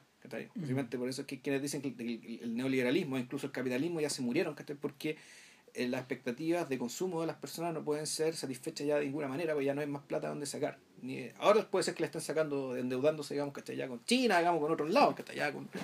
Eh, las fuentes de dinero están, teniendo otras partes, pero el punto es que eh, esto es después de la crisis, es donde básicamente tú estás viendo una comedia, que es muy típico gringo, esto que el tema de la crisis lo trataron dado un tema tan serio para ellos, que es tan central para, para su forma de vida, es que las comedias que hay sobre esto son comedias que en realidad hablan de esto como por el lado. Que no pueden hablar de esto frontalmente. O que lo transforman en show como en The Big Short. Claro, esto ya es después. Esto ya pasó después. Esto ya es un post-mortem. O claro, el lobo de Wall Street, que aunque también trataba de una crisis anterior, de desfalcos anteriores, de, no, habla de la crisis subprime. Eh, yo estaba pensando en esta película de, también de Other Guys, ¿cachai? De la, esta la de los Pacos, ¿cachai? Donde hacen comedia, al fondo se ríen, pero al final, ¿cachai? Tiran, empiezan a tirar frases, ¿cachai? Acerca del nivel del desfalco y el cagazo que está en Estados Unidos, y, ahí ya cambia de registro, esto lo tienen que decir en serio. Sí, Porque es el momento que esa película extrañamente agarra sentido. Pero cuando ya vivo ya se acabó. Sí. Siendo con lo divertida que es, ¿cachai? y toda la wea. Pero el, aquí, aquí también es un poco lo mismo. Es decir, la, tú haces comedia, el drama de esta niña, qué sé yo, y como por el lado me dicen, pues hay que el drama de esta niña, el, la comedia de esta niña, el drama de todo un país. Un país que está, vive por sobre, que no solo vive por sobre sus medios, sino que buena parte de vivir por sobre sus medios está arraigado en una profunda enfermedad. O sea, tú decís, claro, puta, el ciudadano estadounidense promedio tiene que endeudarse, puta, ¿por qué? Porque por la hipoteca, porque quiere tener lancha, quiere tener una segunda, una tercera casa, ¿cachai? Un montón de lujo y además tiene que pagar la universidad de los niños. Está bien, la universidad de los niños no es un lujo hueón, ¿cachai? Pero hay muchos lujos hueones, ¿cachai? Donde estos hueones realmente pareciera que no pueden vivir sin ellos. Y a imagino que a ti te tocó y a mí también, cuando he bajado a Estados Unidos, encontrarte con estos catálogos de objetos, ¿cachai? Que te venden cosas y te venden cosas y te venden cosas, cosas que tú decís, ¿cuánto de esto es realmente útil? ¿Y, cómo funciona esta weá, ¿cachai? De, de que te presentan, presentan cosas que son un idiotez, Y millones y millones y millones y ya ser obsceno. que mientras lo, mientras lo planteáis, pienso en las decenas y decenas y decenas de comedias que se, que se, que se fabricaron a propósito de, del gatillazo o del rebencazo de Muriel. De Muriel. Claro, y finalmente eh, eh, esta sobrepoblación de comedias que, que dejan ya de tener retorno, que lanzan a Matthew McConaughey, claro. el rey de estas weas, de vuelta al mundo real, a hacer películas de verdad, y, y, terminan, terminan arrinconando a Hogan y obligándolo a volver a Australia. a hacer otra cosa. O sea, hacer mental. Claro. Ahora, cuando JP me dijo que, que, que Mental era una película para podcast, en realidad el- toda esta idea provenía de una tesis de uno de los personajes de Mental, donde, donde se habla que, eh, contrariamente a lo que uno cree, Australia no fue Australia no fue una colonia penal cualquiera Claro. sino que era una colonia penal destinada a, a guardar o resguardar o, O a mantenerlo o a, más lejos o a mantener posible, o a, alejar o alejar a los casos mentales que están Dentro de la población penal. apresados en Inglaterra. Entonces, toda la, mm, la- a ver, gran parte de la población que no fue inmigrante, que no es inmigrante reciente, creo que no son ni chinos, ni italianos, ni, ni, ni croatas, ¿cachai? ni chilenos, que, Claro. todo eso llega a Australia últimamente. todo el mundo, todo el mundo, todo el mundo anglo de Australia tiene esta carga eh, de, De que- de difusión mental. De, de que no solo eran presos, como, esto, como, como, como- claro, como este- esta cuestión de los Simpsons, weón, donde decía, bueno, aquí está el padre de la patria Australia, era un weón con grilletes, po, Claro. Ah, Pero que además ese weón no solamente era preso, sino Estaba que loco. además estaba loco, ¿cachai? Junto con todos los otros weones que lo siguieron. Claro. Entonces la premisa de Mental, ¿cachai? Eh, que se hace explícita después, ¿cachai? es que básicamente en Australia están todos locos. Y eh, un, un amigo de este podcast, el Donovan Nichols, también dentro, dentro del folclore Commonwealth, ¿cachai? Dice, puta, los ingleses son así, los irlandeses son así, los neozelandeses son medios cuicos, ¿cachai? Que los canadienses son aburridos, ¿cachai? Y los australianos son todos unos locos de mierda.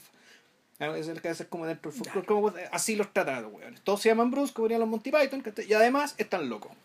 Eh, ahora, igual viendo Mental hay hartas cosas más cruzadas. Primero que nada, primero que nada, bueno, básicamente es la historia de una, una casa que está calcada de la casa de Muriel, Exacto. con unos hijos, Con ver, cinco hijas. con cinco hijas, no, no tienen estos perdedores que Claro. están en la casa, pero tienen estas cinco hijas, con un padre ausente, Que también es un político. no es un concejal, sino que es un alcalde, el alcalde de esta ciudad que se llama Dolphins algo, Claro. Purpose Que, tam- que también, por antes es una ciudad ficticia. Es la misma, pero es la misma idea, el mismo pueblo. Pero no es, pero no es tropical. No, esto, esto está más cerca. Esto parece ser más. esto más- está más cerca del sur. Claro. Ahora, pero, pero básicamente es el mismo pueblo. ¿cachai? Y la madre, la madre se parece un poco, no se parece tanto, pero lo que sí es igual es el pradito que está detrás de la casa. La toma Claro, del la- prado, la toma del prado es calcada. El patio trasero que tiene el- en la misma guapa colgar ropa, que Claro. es una especie de quitasol que da vueltas para ese poner patio, ropa, claro. ese patio que la madre incendia Claro. y que, y que destruye En la boda de Muriel. en la boda de Muriel, acá vuelve a reverdecer y en el fondo eh, la madre la utiliza como, mm, Como no, la, ma- la madre lo utiliza como vía de escape, como un escenario, como si fueran los Alpes suizos, porque en el fondo parte de su locura es sentirse María Fontra. O sea, así como en la primera película era Ava, Claro. aquí son Rogers y Hammerstein. Y, y Julie Y- Andrews. ¿no? Y Julie Andrews y, y The Sound of Music, Exacto. la novicia rebelde. Ahora, este es el momento para referirse a la música en PJ Hogan. Que, que el, el gran rollo de la boda de Muriel es que aprovecha, utiliza la música de ABBA y exclusivamente la música de ABBA, Sí. porque nada más suena ahí. Exacto. Eh, lo utiliza como lo, lo utiliza como contrapunto, lo utiliza como refuerzo, lo utiliza como lo- utiliza lo como, como... en clave de metáfora, po. Sí. eh, Y para comentar la acción, si tú vas escuchando la letra, de- eh, algunas veces dicen lo contrario o refuerzan. Eh, ahora, lo curioso es que esto coincide, coincide en los 90 con eh, la apropiación que eh, la cultura gay había realizado de ABBA, pero que se viene a reconocer en forma en el mainstream en distintas películas, Claro. pues, y sobre todo en Priscila. Priscila, la reina del desierto. ¿Cachai? Donde en el fondo estos tipos hacían cosplay, básicamente, de, de, de ABBA. Y el, el rollo acá es que esas dos fuerzas de alguna forma se unen, se unen, se unen vía el kitsch. ¿Cachai? Y sin embargo, sin embargo, eh, Dancing Queen en la boda de Muriel eh, es una canción angélica. Sí. Eh, en el fondo es el paraíso, es la O perfección. sea, es la apoteosis. Es la apoteosis. Es, es la apoteosis de la novia. Aunque, mira, curioso, qué divertido, porque cuando yo vi la, la película por primera vez, yo estaba convencido. O sea, el recuerdo que tengo la, de la, la vez que, la vez que vi la primera película, la primera vez que vi la película es que cuando Muriel entra a la, entra a la iglesia, entra escuchando dancing. No, po.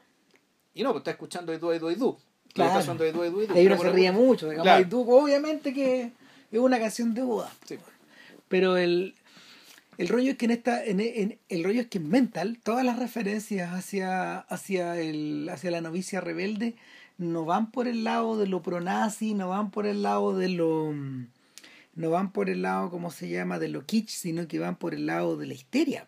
O sea, es que, bueno, ya. es- a ver, ponte tú, uno podría ya hacer memoria, acordarse qué canciones suenan en qué parte, ¿cachai? Y ahí, y ahí más bien no, hay, no es tanto contrapunto, sino que es, es como es una inserción puesta ahí. Sí. ¿cachai? Es una inserción puesta donde el sentido de la canción original, me parece a mí que aporta, refleja, refuerza Tiene todo la- lo que está pasando. tiene la misma tiene la misma función que en la boda de Muriel y es, y es divertido porque hasta cierto punto hasta cierto punto eh, no es que una sea el remake de la otra pero utiliza la segunda película utiliza un montón de los elementos de la Sí, primera sí. lo interesante lo interesante es que Tony Colette que se reúne con con PJ Hogan después como de 20 años Exacto. después de haber hecho la boda de mi mejor amigo porque ella es uno de los personajes de ahí ¿Ya? uno de los personajes secundarios. Eh, Tony Colette viene con la carga, viene con la carga de haber, de 20 años de haber representado a personajes al borde y límite. Sí, de hecho ella tiene una serie de televisión donde ella interpretaba a un- una persona que tenía como 20 personalidades. O sea. Peter Sellers ahí. O sea, claro, pero lo divertido era que lo, lo divertido y lo trágico, porque era una comedia, era que no sabía realmente con quién estaba hablando. Ya. El- el- el pre- ese era la ese era el pie forzado. Entonces, permanentemente los personajes tenían que acos- acostumbrarse a esta Tony que iba cambiando, cambiando, cambiando, cambiando. Y, y ella misma, ella misma ha ido desarrollando eh, en sus apariciones en las películas americanas, sobre todo, eh, el perfil de una actriz de carácter y, y de, de- de un actor de carácter en el fondo eh, con, con mucha energía, po, con mucha energía y una, una persona súper enérgica, y eso es lo que precisamente trae a Mental. Sí. Eh, en Mental ella viene a ser María Fontrap. ¿cachai? Exacto. ella viene a ser ese factor de liberación, a, a el, el- el personaje que debiera estar liberando a estas cinco cabras chicas, Y particularmente a la mayor. a la mayor. Porque la mayor, uno puede decir que la. Es interesante, de partida. ¿Quién es la protagonista de esta historia? Es una buena pregunta. Entonces, en realidad son dos. O sea, yo, yo- yo diría la, la que tiene. do- Donde la, desde donde la película mira es la hija mayor, gran actriz, que es una actriz, una joven australiana muy bonita además, se llama Lily Sullivan, que lamentablemente no la he vuelto a ver, pero a mí me encanta el trabajo que hace en la película. ¿Cachai? Puta, es, es frágil, es intensa, ¿cachai? Es atractiva, es muy carismática. Eh, y ella, bueno, ella como hija mayor es la que está más consciente del cagazo que... O sea, al fondo ella, ella es Muriel, ¿cachai? Pero con ciertas ventajas que Muriel no tenía. Claro. De particular. Conciencia. Primera, es, es más consciente, es más inteligente y además es más bonita. Mm. Pero ella no lo sabe. O no, lo te- no se termina de convencer. No, y además pasa otra cosa, que en el fondo con, con esta con esta madre que está loca y que eh, después de la primera después de la primera escena y de un ataque de de shopaholic, Claro. claro, que, que se, se lanza a comprar toda una tienda en el fondo. Claro, básicamente, ¿por qué? Porque todos sus vecinos se la, la- la hacían ver como una especie de loca, miserable, bueno, ¿cachai? Claro, ya, con la única persona distinta de la cuadra. claro. Eh, en circunstancias que después nos enteramos que no es así. Bueno, ella además tiene una hermana, ¿cachai? Que entonces, puta.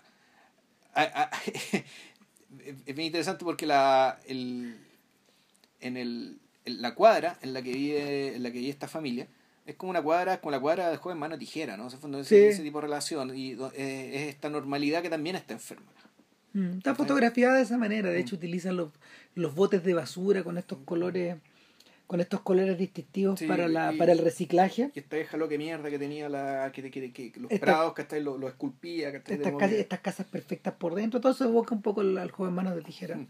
Eh, y en el fondo es un reflejo de la tremenda enfermedad mental que cada uno de estos personajes está tiene tiene detrás de su puerta, digamos, claro escondida detrás no de y su adelante puerta. también pues si la, la vieja limpia el piso ¿cachai? con un cepillo de dientes po. Claro. No, tiene una no ella no, no, no, no, no la mamá de la protagonista sino No, la vecina. Ahora, el, esta, esta María Fontrap, que es Tony Colette, viene a corregir un poco eso y hacer que las cabras chicas de algún modo abracen su particularidad.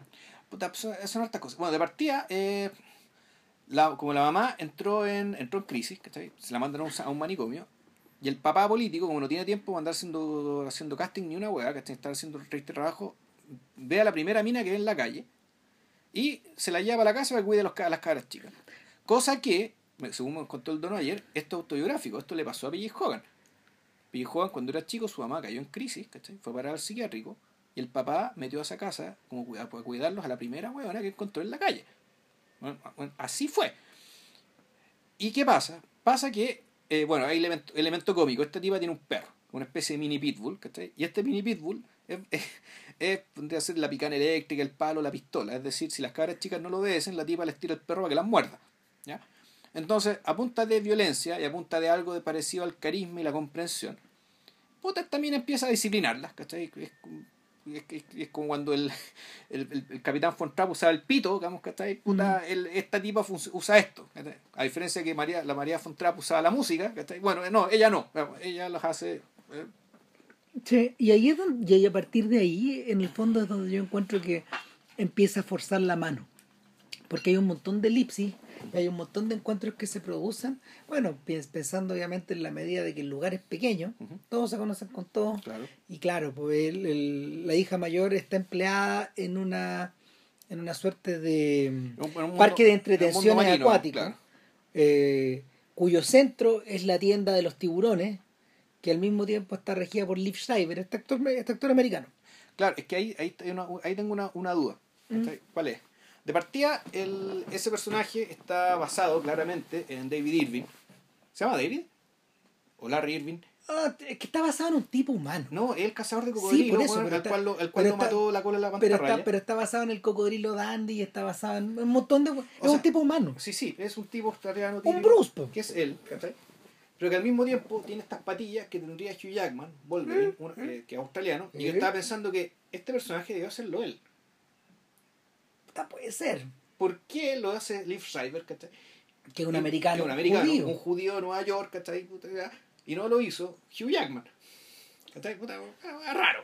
No, es, es, una buena pregunta, pero en el fondo es un tipo humano, el tipo humano salvaje, este tipo es como, es como el pascuense que anda arriba del caballo con un fusil. El, Yorgo, claro. El, este weón, efectivamente, el australiano que se anda, es casi como el ruso, se anda agarrando a combos con, con los osos, weón, ¿cachai? Efectivamente, este es el australiano que se está agarrando cuchillos con los cocodrilos, weón, ¿cachai? Matando tiburones, es él. Claro, y, es otra de las expresiones de locura que, que está flotando eh, eh, en este lugar que parece normal, pero que este es una casa loco. O sea, pero es que ahí yo, yo creo que él, él es la persona que tiene al revés yo voy a decir él dentro de dentro de eso es el personaje más cuerdo de toda la película. El personaje que tiene más claro. Es posible que sea el personaje más defendido yo creo. O el que la o el que en el fondo el que en el fondo curioso porque como él es un cazador y es un domesticador en el fondo finalmente de estos tiburones que andan por encima de la por encima de estos vidrios en este en estas especies de este mini SeaWorld que tiene es el personaje que de algún modo ha domesticado su locura o sea que la tiene, primero, sabe lo que es. Como dice, mira, de partida, claro, tú dices, está loco, dice, todo es tiburón. La locura es un tiburón. Los otros son un tiburón. La vida es un tiburón. Todo te a comer. Todo te hace recagar, ¿cachai? Si no te defiendes y si no te cuidas. Cosa que, si uno lo piensa, bueno, tiene sentido. ¿cachai? O sea, algo que, que, viene de la locura. Parece, un, parece un, un, un, discurso de mente, ¿cachai? Pero un discurso que, uno, tiene sentido, dos, también le hace sentido y le ayuda a a su empleada, que es la hija mayor de esta familia. Y hay un momento también muy claro en que cuando se meta al parque, a este parque, al, parque acuático, los tiburones que están en estas cosas de vidrio que pasan por arriba y te rodean por todos lados, dicen, si no los ves, estás sano. Si los ves, creo que así lo dice, ¿no? Esto que, que, es que la locura, ¿cachai? Cuando la locura se manifiesta cuando tú ves algo que de todas formas sí está. ¿cachai? Lo, lo, triste es que tú apagas la luz y no ves los tiburones, claro, en eso consiste estar sano. ¿Cachai? Lo que están enfermos es que tú estos tiburones, que siempre estuvieron ahí, los ves. Entonces, que decir, uno, la diferencia entre la locura y la cordura no es tan grande. Dos, en realidad no hay nada malo con estar loco porque básicamente estás viendo lo que está. Yo creo que ese es el centro de la discusión. Porque, porque uno, el, uno de los personajes, la niña, la niña más gordita de la familia. Que es la que sí tiene, la única, porque este es heavy, porque todas las niñitas quieren jugar a que están enfermas, ¿cachai? Todas, Y- todas, todas están muy familiarizadas con la sintomatología. y, y peor que todo. Porque, porque su madre en el fondo todo el rato, o sea, porque había la conversación pre- siempre estuvo en la casa. Y, no, y peor que eso, ¿cachai? como ellas son, dada que la mamá está enferma, ellas son rechazadas por sus vecinos, por sus compañeros de colegio, eh, ellas les gustaría pensar que la razón de esa, infe- esa infelicidad y ese rechazo es que están locas. Claro. Eso sería para ellas un consuelo. ¿Por qué? Porque el problema en el fondo no sería, no serían la parte más íntima de ellas, sino No. sería básicamente una locura que llegó, que, que llegó a otro lado, que se puede curar, o que, pero que en el fondo ellas no, ellas no son realmente El problema está afuera. el problema en cierto sentido está afuera. Está dentro, pero es, es- adentro, es, es una, un- algo que está dentro que es un otro al mismo Sí, tiempo. es el otro. Es un otro, no ella. Y él, él- es la forma a la que se refiere la mayor, cuando, Claro. la- cuando ella habla de su bipolaridad, Claro. cuando ella habla de que en cualquier momento ella se puede suicidar, que en algún, en algún instante ella se tiró Claro. y le, le, echó- le, le- hundió el auto al papá, Claro. porque aterrizó en el techo del auto, etcétera Pero la, la forma en que la, la forma en que se lidia, la forma en que se lidia con la esquizofrenia, Ujú. eh, ahí- llega a ser tragicómica, porque de alguna forma la, la, la chiquilla todo el rato está, ella está siendo asediada por sujetos que le hablan o sujetos que están entrando a su pieza y que permanentemente Mm. la están, están a punto de cogerla. No, esto es una escena, es aparentemente un capítulo de Perdidos en el Espacio, Mm. que se le fijó en la cabeza, que está ahí, entonces ella, ella siente que vienen a pedirle dónde, a preguntarle dónde está el hombre mecánico, el mechanical man. Uno, uno, uno es malo. Entonces ella efectivamente, ella sí tiene esquizofrenia. Es como un, es como un episodio del Doctor Who. Claro, entonces, bueno, ella es la única que al fondo está con problemas mentales reales, entonces llega hasta el personaje de Tony Colette, Tony Colette, ¿qué hace? De partida, les hace, les convence que ustedes no están locas, el país entero están todos locos, ¿cachai? Y la, para peor, la forma de locura de esto es mucho peor y más miserable que la de ustedes. Bueno, ese es el punto donde la película deja o dejan claro que su interés no es ser terapéutico. Que igual sí es. Sí, pero no lo es de la forma De la manera que- tradicional, se entiende, claro. No lo es de la forma en que lo es mejor imposible. Claro, A eso voy. Ese es el filme sí, terapéutico por excelencia. por excelencia, o el, o el paradigma del filme terapéutico, donde en el fondo hacen consciente tu, o tu mal o tu enfermedad y lo que viene a continuación es una forma de vivir en tu enfermedad. Claro. ¿Cachai? Y, y de mm, y de normalizarte. Ujú. ¿Cachai? Porque, ¿qué es lo que hace al final Jack Nicholson en la película? Puta, encuentra una manera de, de estar, de, de, de, de- de seguir estando loco, De seguir digamos, siendo el mismo, digamos. de seguir siendo el mismo, pero en el, pero en el mundo del resto. Claro. O sea, tolerado. Tolerable. Claro, pero lo- lo- el, el cuadro que te pinta Tony Colette es al revés. po. Es de que todos están metidos en esto. ¿Cachai? Entonces, no, perdóname, pero aquí no te voy a curar de nada. E- Esa es la, eso yo creo que es lo más inquietante de la película. Ahora, la, la lata es que la premisa no se desarrolla bien hasta el final porque inter- hay, inter- está, intervenida por demasiadas variables. Es que, y, bueno, para mí, eh, en, ge- en general, bueno, es, es, un riesgo. Cuando tú, la voz de Muriel dentro de una premisa muy sencilla.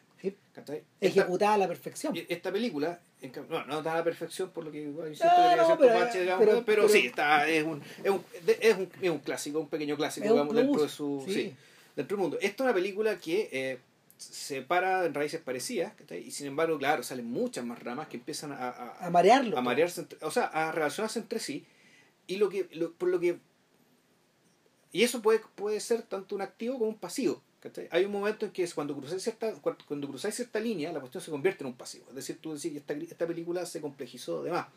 Pero puede ser también que tú decís, no, esta película es más interesante y tiene más vida, ¿cachai? Por el hecho de haberle agregado más elementos. Yo soy más bien de, esta, de la segunda tesis, ¿cachai? Del hecho de que en, en realidad, aparte de la historia semiterapéutica, más bien de, de puesta, de, de la historia de crecimiento, digamos, ¿cachai? De- sobre todo la hija mayor, Mm. Está también la historia de Tony Colette. El personaje de Tony Colette, que es una tipa que efectivamente viene, viene de una institución mental también, que tiene un drama con una hija, con una, con una hija perdida y un, y un matrimonio. Y un, y, un, y, un, y, un, ex marido enemigo. que en algún momento todo Claro. eso se cristaliza y se transforma en el motor de la segunda parte de la historia. De la segunda parte de, la historia, y donde tú en fondo empezás a preguntar, pero esta es la historia de la hija mayor, o en el fondo este es una gran, es, es el último capítulo de una terrible historia de amor que nosotros no vimos, eh, que termina acá, y que. Puta, y, ¿cómo decirlo? Y que tiene como utilería, como tramoya, ¿cachai? Son como actores Todo secundarios, a todo esto otro que parecía ser lo más importante. Claro. Entonces, una película que está en fondo está, escindida. ¿cachai? ¿Desde dónde agarráis esta historia? Eso no, no necesariamente eso es algo malo No. para mí. ¿cachai? No, pero, pero te, te complica además la premisa. O es que son dos premisas. O sea, al fondo, él, él, él parece que quiere contar dos cosas. Quiere contar las dos cosas. mm. Quiere tener los dos pies, quiere tener un, un pie puesto en un lado y un, un pie puesto en el otro, en el Claro. entendido de que estas dos historias que se cruzan son necesar, es necesario el cruce para que las dos hayan, se, se cerraran al mismo tiempo, ¿no? Para que estas dos historias se cruzan, se juntan, se arma un nudo espantoso, digamos, y en algún momento se- hay salida para uno y hay salida para otro. Sí. Y una salida que fue que sea más o menos aceptable para el espectador después de, de todo lo de- después de todo lo de todo lo que tiene que ver, ¿cachai? donde hay mucho sufrimiento, hay mucho patetismo, ¿cachai?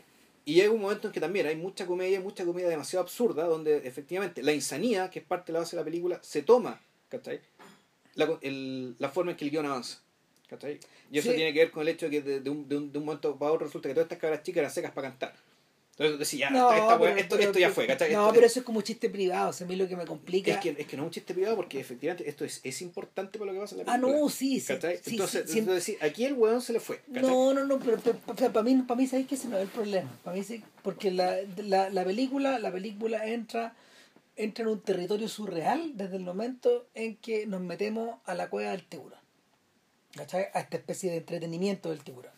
Y ahí ya se convierte definitivamente en surreal. A mí me deja de interesar si es verdad o no es verdad lo que pasa. A mí me, me, me, me, me hace sentido, por ejemplo, el hecho de que sigan jugando con la novicia rebelde hasta el último extremo. Sí, pero, pero Porque, claro, pero porque sí, de acuerdo.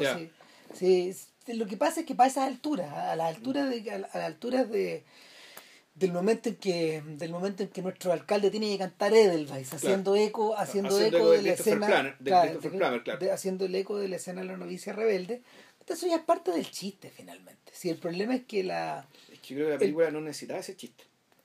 pro- pero O sea, tuvo que recurrir a ese chiste para forzar.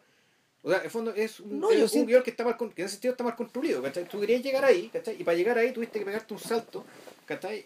Que el cual podía ser tolerado porque la película se trata de la locura, de cosa que no es así. Lo que pasa es que te lo que pasa es que el tipo se complica de más. ¿Por qué? Por las elipsis que tiene. Porque hay momentos, hay momentos en que la historia salta y no hace, no hace sentido las elipsis, no calzan bien. Ya. ¿Cachai? Eh, una de las gracias, una de las gracias que la elipsis tiene en el cine, finalmente, es que si te la imagináis como un rompecabezas, la elipsis es una pieza invisible. Sí, claro. ¿Cachai? Que está, que no está ahí, pero que hace que las otras funcionen. No, claro, y es una y es, y es automática en tu cabeza, prácticamente automática. Y, otra- exacto. y otras veces no, otras veces tenés que construírtela con tiempo. O sea, tenés que ir tú ahí de a poco, ya, ¿qué acá? ¿Qué pasado acá? Piensa en la Ya. boda de Muriel. La boda Ya. de Muriel está cruzada por tres o cuatro elipsis que son importantísimas. Ya. Y todas funcionan. Sí. Todas funcionan y te crean una sensación de tiempo transcurrido. Mm. ¿Qué es lo que ocurre en Mental? Las elipsis no están ahí para crear sensación de tiempo transcurrido o como para establecer armonía entre las partes disonantes. La elipsis está ahí para evitar contarte cosas que tienes que saber o para y que, y que te las aclaran después o eh, está ahí o está ahí para no contar cosas que complicarían aún más la trama. Entonces ese es el problema. Ese es el problema de fondo. La elipsis las elipsis en mental eh, puta, de alguna forma son reflejo de la enfermedad mental de la película yo mi- mira mi- mientras la veía anoche yo decía puta ¿qué pasaría mientras la veía? Porque había cosas que no me calzaban nomás. Si, si este weón hubiera alterado el montaje como para como para descoyuntar estas weá y que no funcionaran y no funcionaran precisamente porque había porque hay algo en la película misma que está enfermo. Es que Ahora, sería divertido, pero no, no alcanza, claro. no alcanza a armarse. eso. No, no, en fondo eso quedan la- los pocos elementos donde eso pasa, son los que a mí me hacen parecer que son elementos anómalos, ¿cachai? De una película fallida, ¿cachai? Donde básicamente Claro. el tipo son recursos, no decir baratos, pero son, son, son salidas, son, son atajos que él toma, ¿cachai? Para llegar a donde realmente quiere. Claro, ¿Dónde funciona esta idea de que las elipsis están locas? En Fight Club. Mm, sí. En Fight Club están est- todas las elipsis, los momentos donde tú no ves qué pasa con, qué pasa con Tyler Durden y el narrador, puta, Es lo que, sí, lo que pasa es que nosotros, es que esa es otra cosa que nosotros sabemos. Tyler Durden está igual uno, sospecha que está loco. En cambio, en, Mental te queda muy claro desde el principio que la niña mayor, cuya mirada es la que seguimos, durante buena parte de la película, ella no está loca. Y, eso lo, y eso es lo más triste de todo. Sí, entonces yo creo que yo creo que hay un problema de tono ahí. Entonces, el, el, ¿qué lo, ¿por, qué? Porque, porque, el otro personaje, el personaje, el otro protagonista, que es el personaje de Donny Colette, sí tiene una enfermedad mental grave. ¿cachai? Entonces, y, ahí está lo más, lo más divertido de todo, digamos, que el personaje, que el personaje loco, ¿cachai? Es el que le ayuda al personaje cuerdo. Mm. Aunque bueno, ha pasado antes, ¿cachai? En, en, en otros términos, ¿cachai? En términos menos dramáticos, en términos menos enfermos, no sé, está pensando en The Feature King. Sí, obviamente. Pero claro, ahí la locura está romantizada. Acá no. No. No, mira, eh, para todos esos efectos, la verdad, la única película que me sigue convenciendo en ese sentido es La ciencia del sueño. Ya, porque, la, que la nueva, porque, porque la ciencia del sueño está partida en dos. Y hay una sección larga donde nosotros vivimos dentro del mundo de la cabeza del personaje de Gael García. Y vemos todo como un jueguito, este mundito de cajitas de cartón y de cosas bonitas.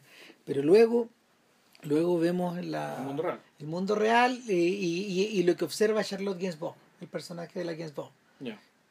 Y, ahí, ahí vemos en su total dimensión este sujeto que, que está aislado del mundo, que está abandonado y que está marginado. Y, y de ese contraste, de ese contraste se produce algo que se, se produce, se produce una suerte como de, de relación virtuosa entre ambos, donde uno potencia al otro.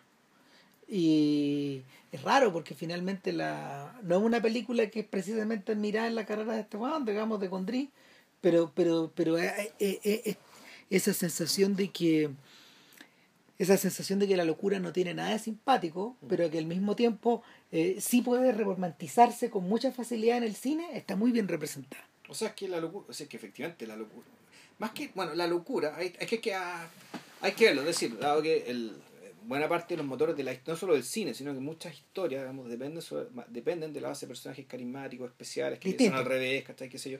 Entonces, claro, los neuróticos, ¿cachai? Son muy buenos para comprar la historia. Son, muy, son muy dados a, aparecer como personajes. Los neuróticos son muy atractivos para el cine. Exacto. Y, y, para el cine, para la televisión, para la literatura moderna. Claro, pero aquí estamos hablando de psicóticos ya. Es decir, gente que está que se, está, se crea una realidad paralela porque el neurótico, ¿qué es? El neurótico es la persona que sabe que lo que él desea y lo que es no cuadran. ¿Por qué? Pero él tiene una conciencia muy clara de que lo que es, es. ¿Sí? O sea, sabe que el mundo real es como en es. El fondo, y él sabe muy bien cuál es su, que su mundo de sus deseos son distintos. Las fricciones se producen por eso. Claro. En cambio, el psicótico ya es un tipo que fácilmente está creando, se está creando un mundo propio, paralelo, en el cual, en cierto sentido, vive. Claro. Entonces, el... y ahí tenía el mundo de Fight Club o de la ciencia del sueño, etcétera. Sí, bueno, yo no sé, porque cuando estaba pensando en el mundo de P.J. Hogan me acordaba, claro, de, David O. Russell, ¿cachai? Que el mundo de David O. Russell en realidad eh, es más bien un mundo de neuróticos, ¿cachai? Pero neuro, eh, no, sé, no sé si es neurótico, son personas que tienen enfermedad mental, pero cuya neurosis que termina viniendo en psicosis colectiva, es decir, que viven, eh, terminan creando. Una, un entorno en el que es, es desde, desde visto afuera es insoportable. Pero que les funciona. Pero a ellos les funciona y probablemente les funciona porque ellos realmente, colectivamente, se imaginan que lo que viven en conjunto es algo que no es. Es decir, hay, un, hay algún tipo de grado de psicosis, ¿cachai? Colectiva. ellos están ahí, eh, que, ellos en conjunto se inventaron y se crearon, ¿cachai? Un mundo paralelo que les permite eh, tolerar este espacio común, digamos, ¿cachai? Que visto desde afuera es infernal. No, pues, en el caso, en el caso de Hogan estas cosas estas cosas están evocadas, sobre todo están evocadas a partir de los sentimientos de las personas, tal como ocurre, bueno, perdón, tal como ocurre también con las, con las películas de Russell, por eso, por eso en general eh, las relaciones sentimentales de estas personas que son todas importantes. Sí. ¿Cachai? Eh, pero lo que, lo que ocurre con, lo que ocurre con Hogan, mi, mi impresión es que no. Es, que lo que es que interesante más porque muchas veces cuando se romantiza el romance, a ver lo que estoy diciendo, que el romance es aquello que te permite crear con tu pareja un mundo propio, digamos, donde estos dos personajes pueden ser felices eh, respecto a un entorno que es bastante malo. Aquí lo que ocurre es al revés, que la relación romántica lo que hace es a sacar a uno de los personajes de, de esta realidad puta enrarecida, ¿cachai? De esta realidad que, que al fondo, que, que, no es que sea falsa, ¿cachai? Pero es una realidad que estos, estos personajes creen que es única porque nunca han conocido otra cosa.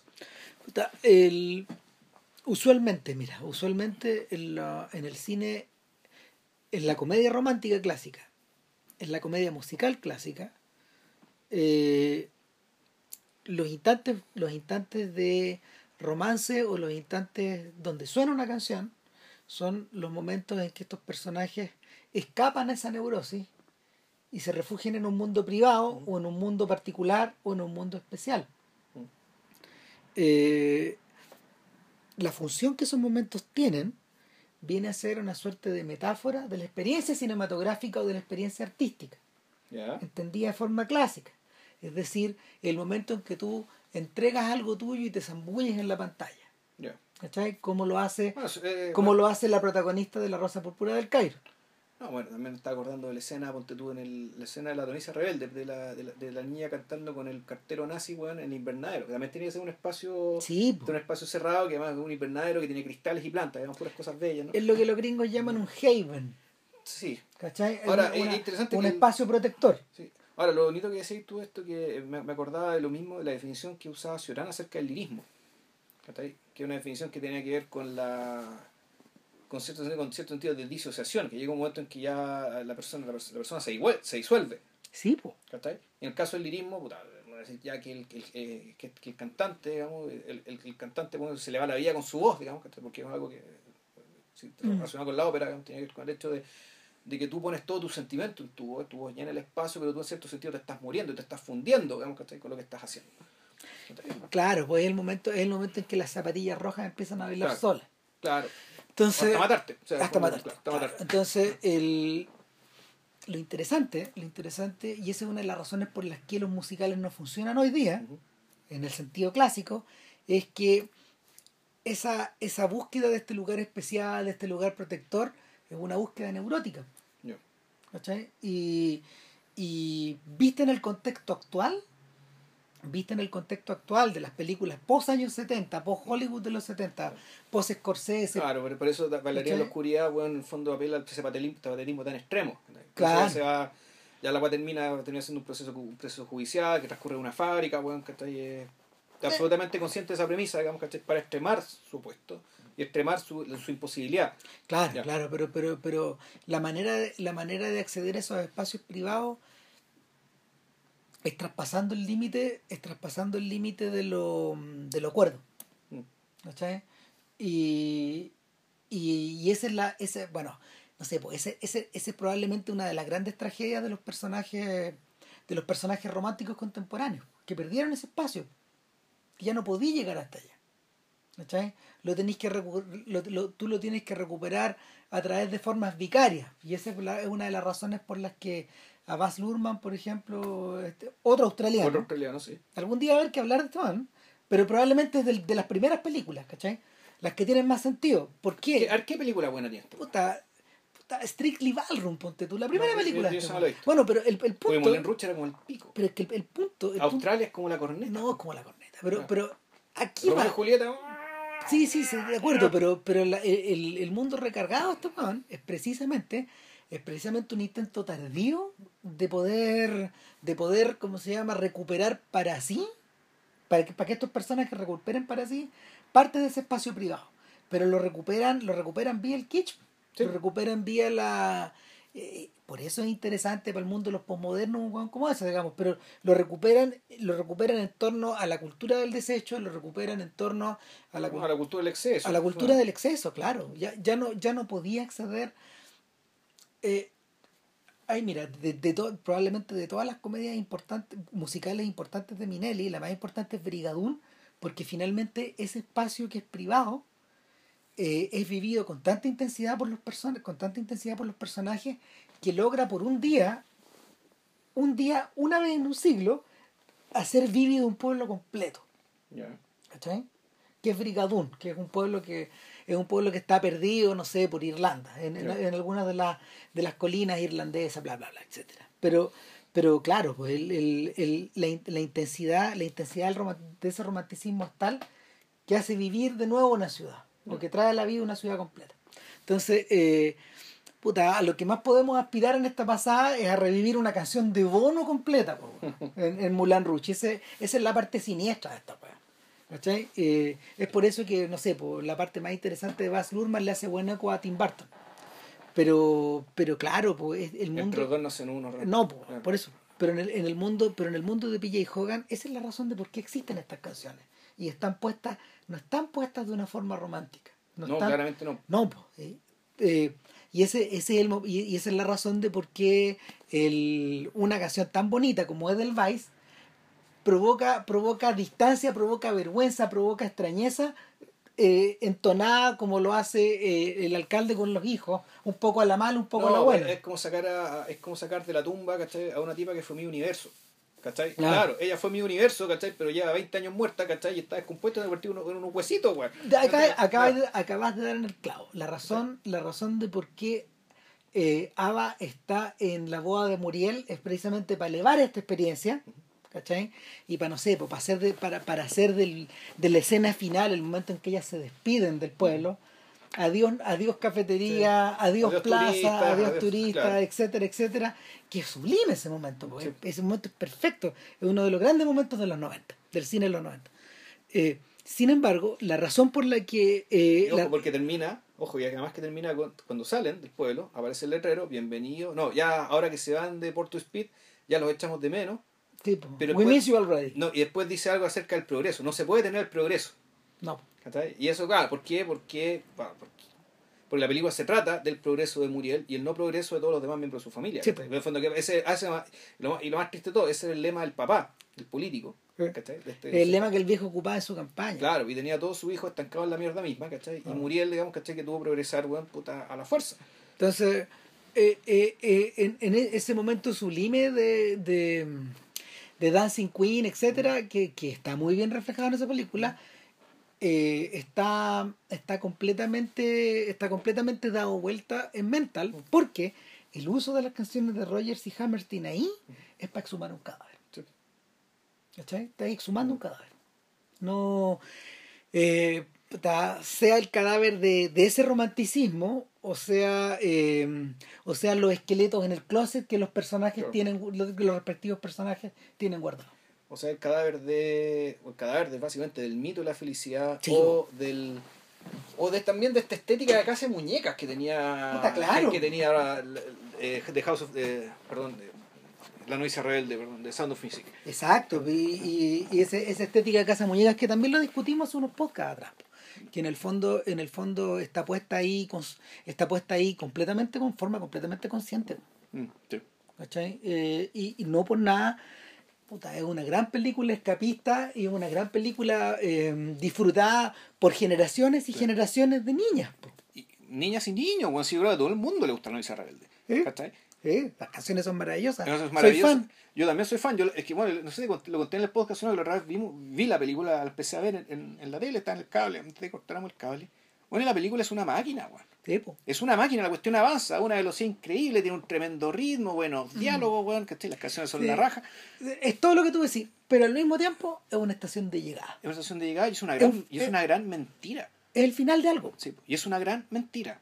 Pero eso es una gran mistificación, probablemente incluso consciente. Yo te dije el otro día que teníamos que hacer el, el- un, un podcast de Rogers y Hammerstein en el cine. Precisamente por eso. Porque, porque hay un viaje que se hace completo ahí.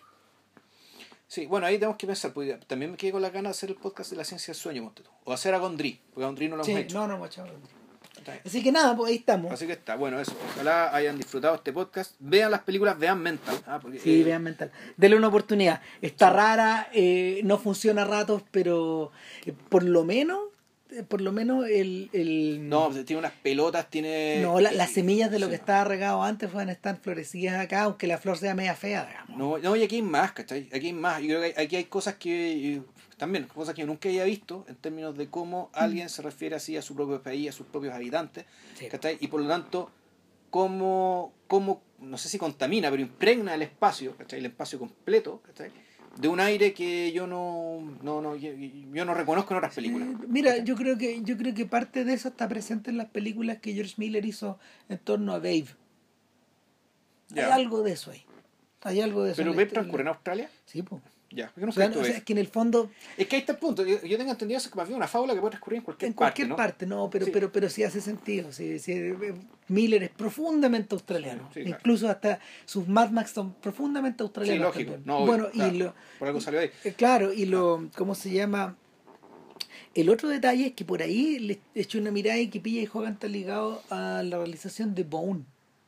Bone, el cómic de El- Jeff el- Smith. El cómic del, del hueso. Sí, Ya. sí, del, del, del, del, del personaje Huesito, ¿no? El huesito, sí. Claro, de este personaje que es como que es como una especie de caricatura que no tiene descripción porque es como una especie de es como una especie de personajillo, como un duende, pero Sí. pero que al mismo tiempo parece un gusanito. O sea, es como un cerebus, Sí, pero hueso. pero hueso. ¿Qué quiere decir que sea hueso? Que es blanco y tiene formas redondeadas. Claro. No tiene nada, y no, eh, por lo tanto no tiene ninguna característica. Claro. En Es un- absolutamente icónico. En una de esas logra terminar la película. O sea, se hace la película con Smith. Sería interesante. Ya, Bueno, vamos. eso. Para la próxima semana, quién sabe. No sabemos. Ya, cuídense.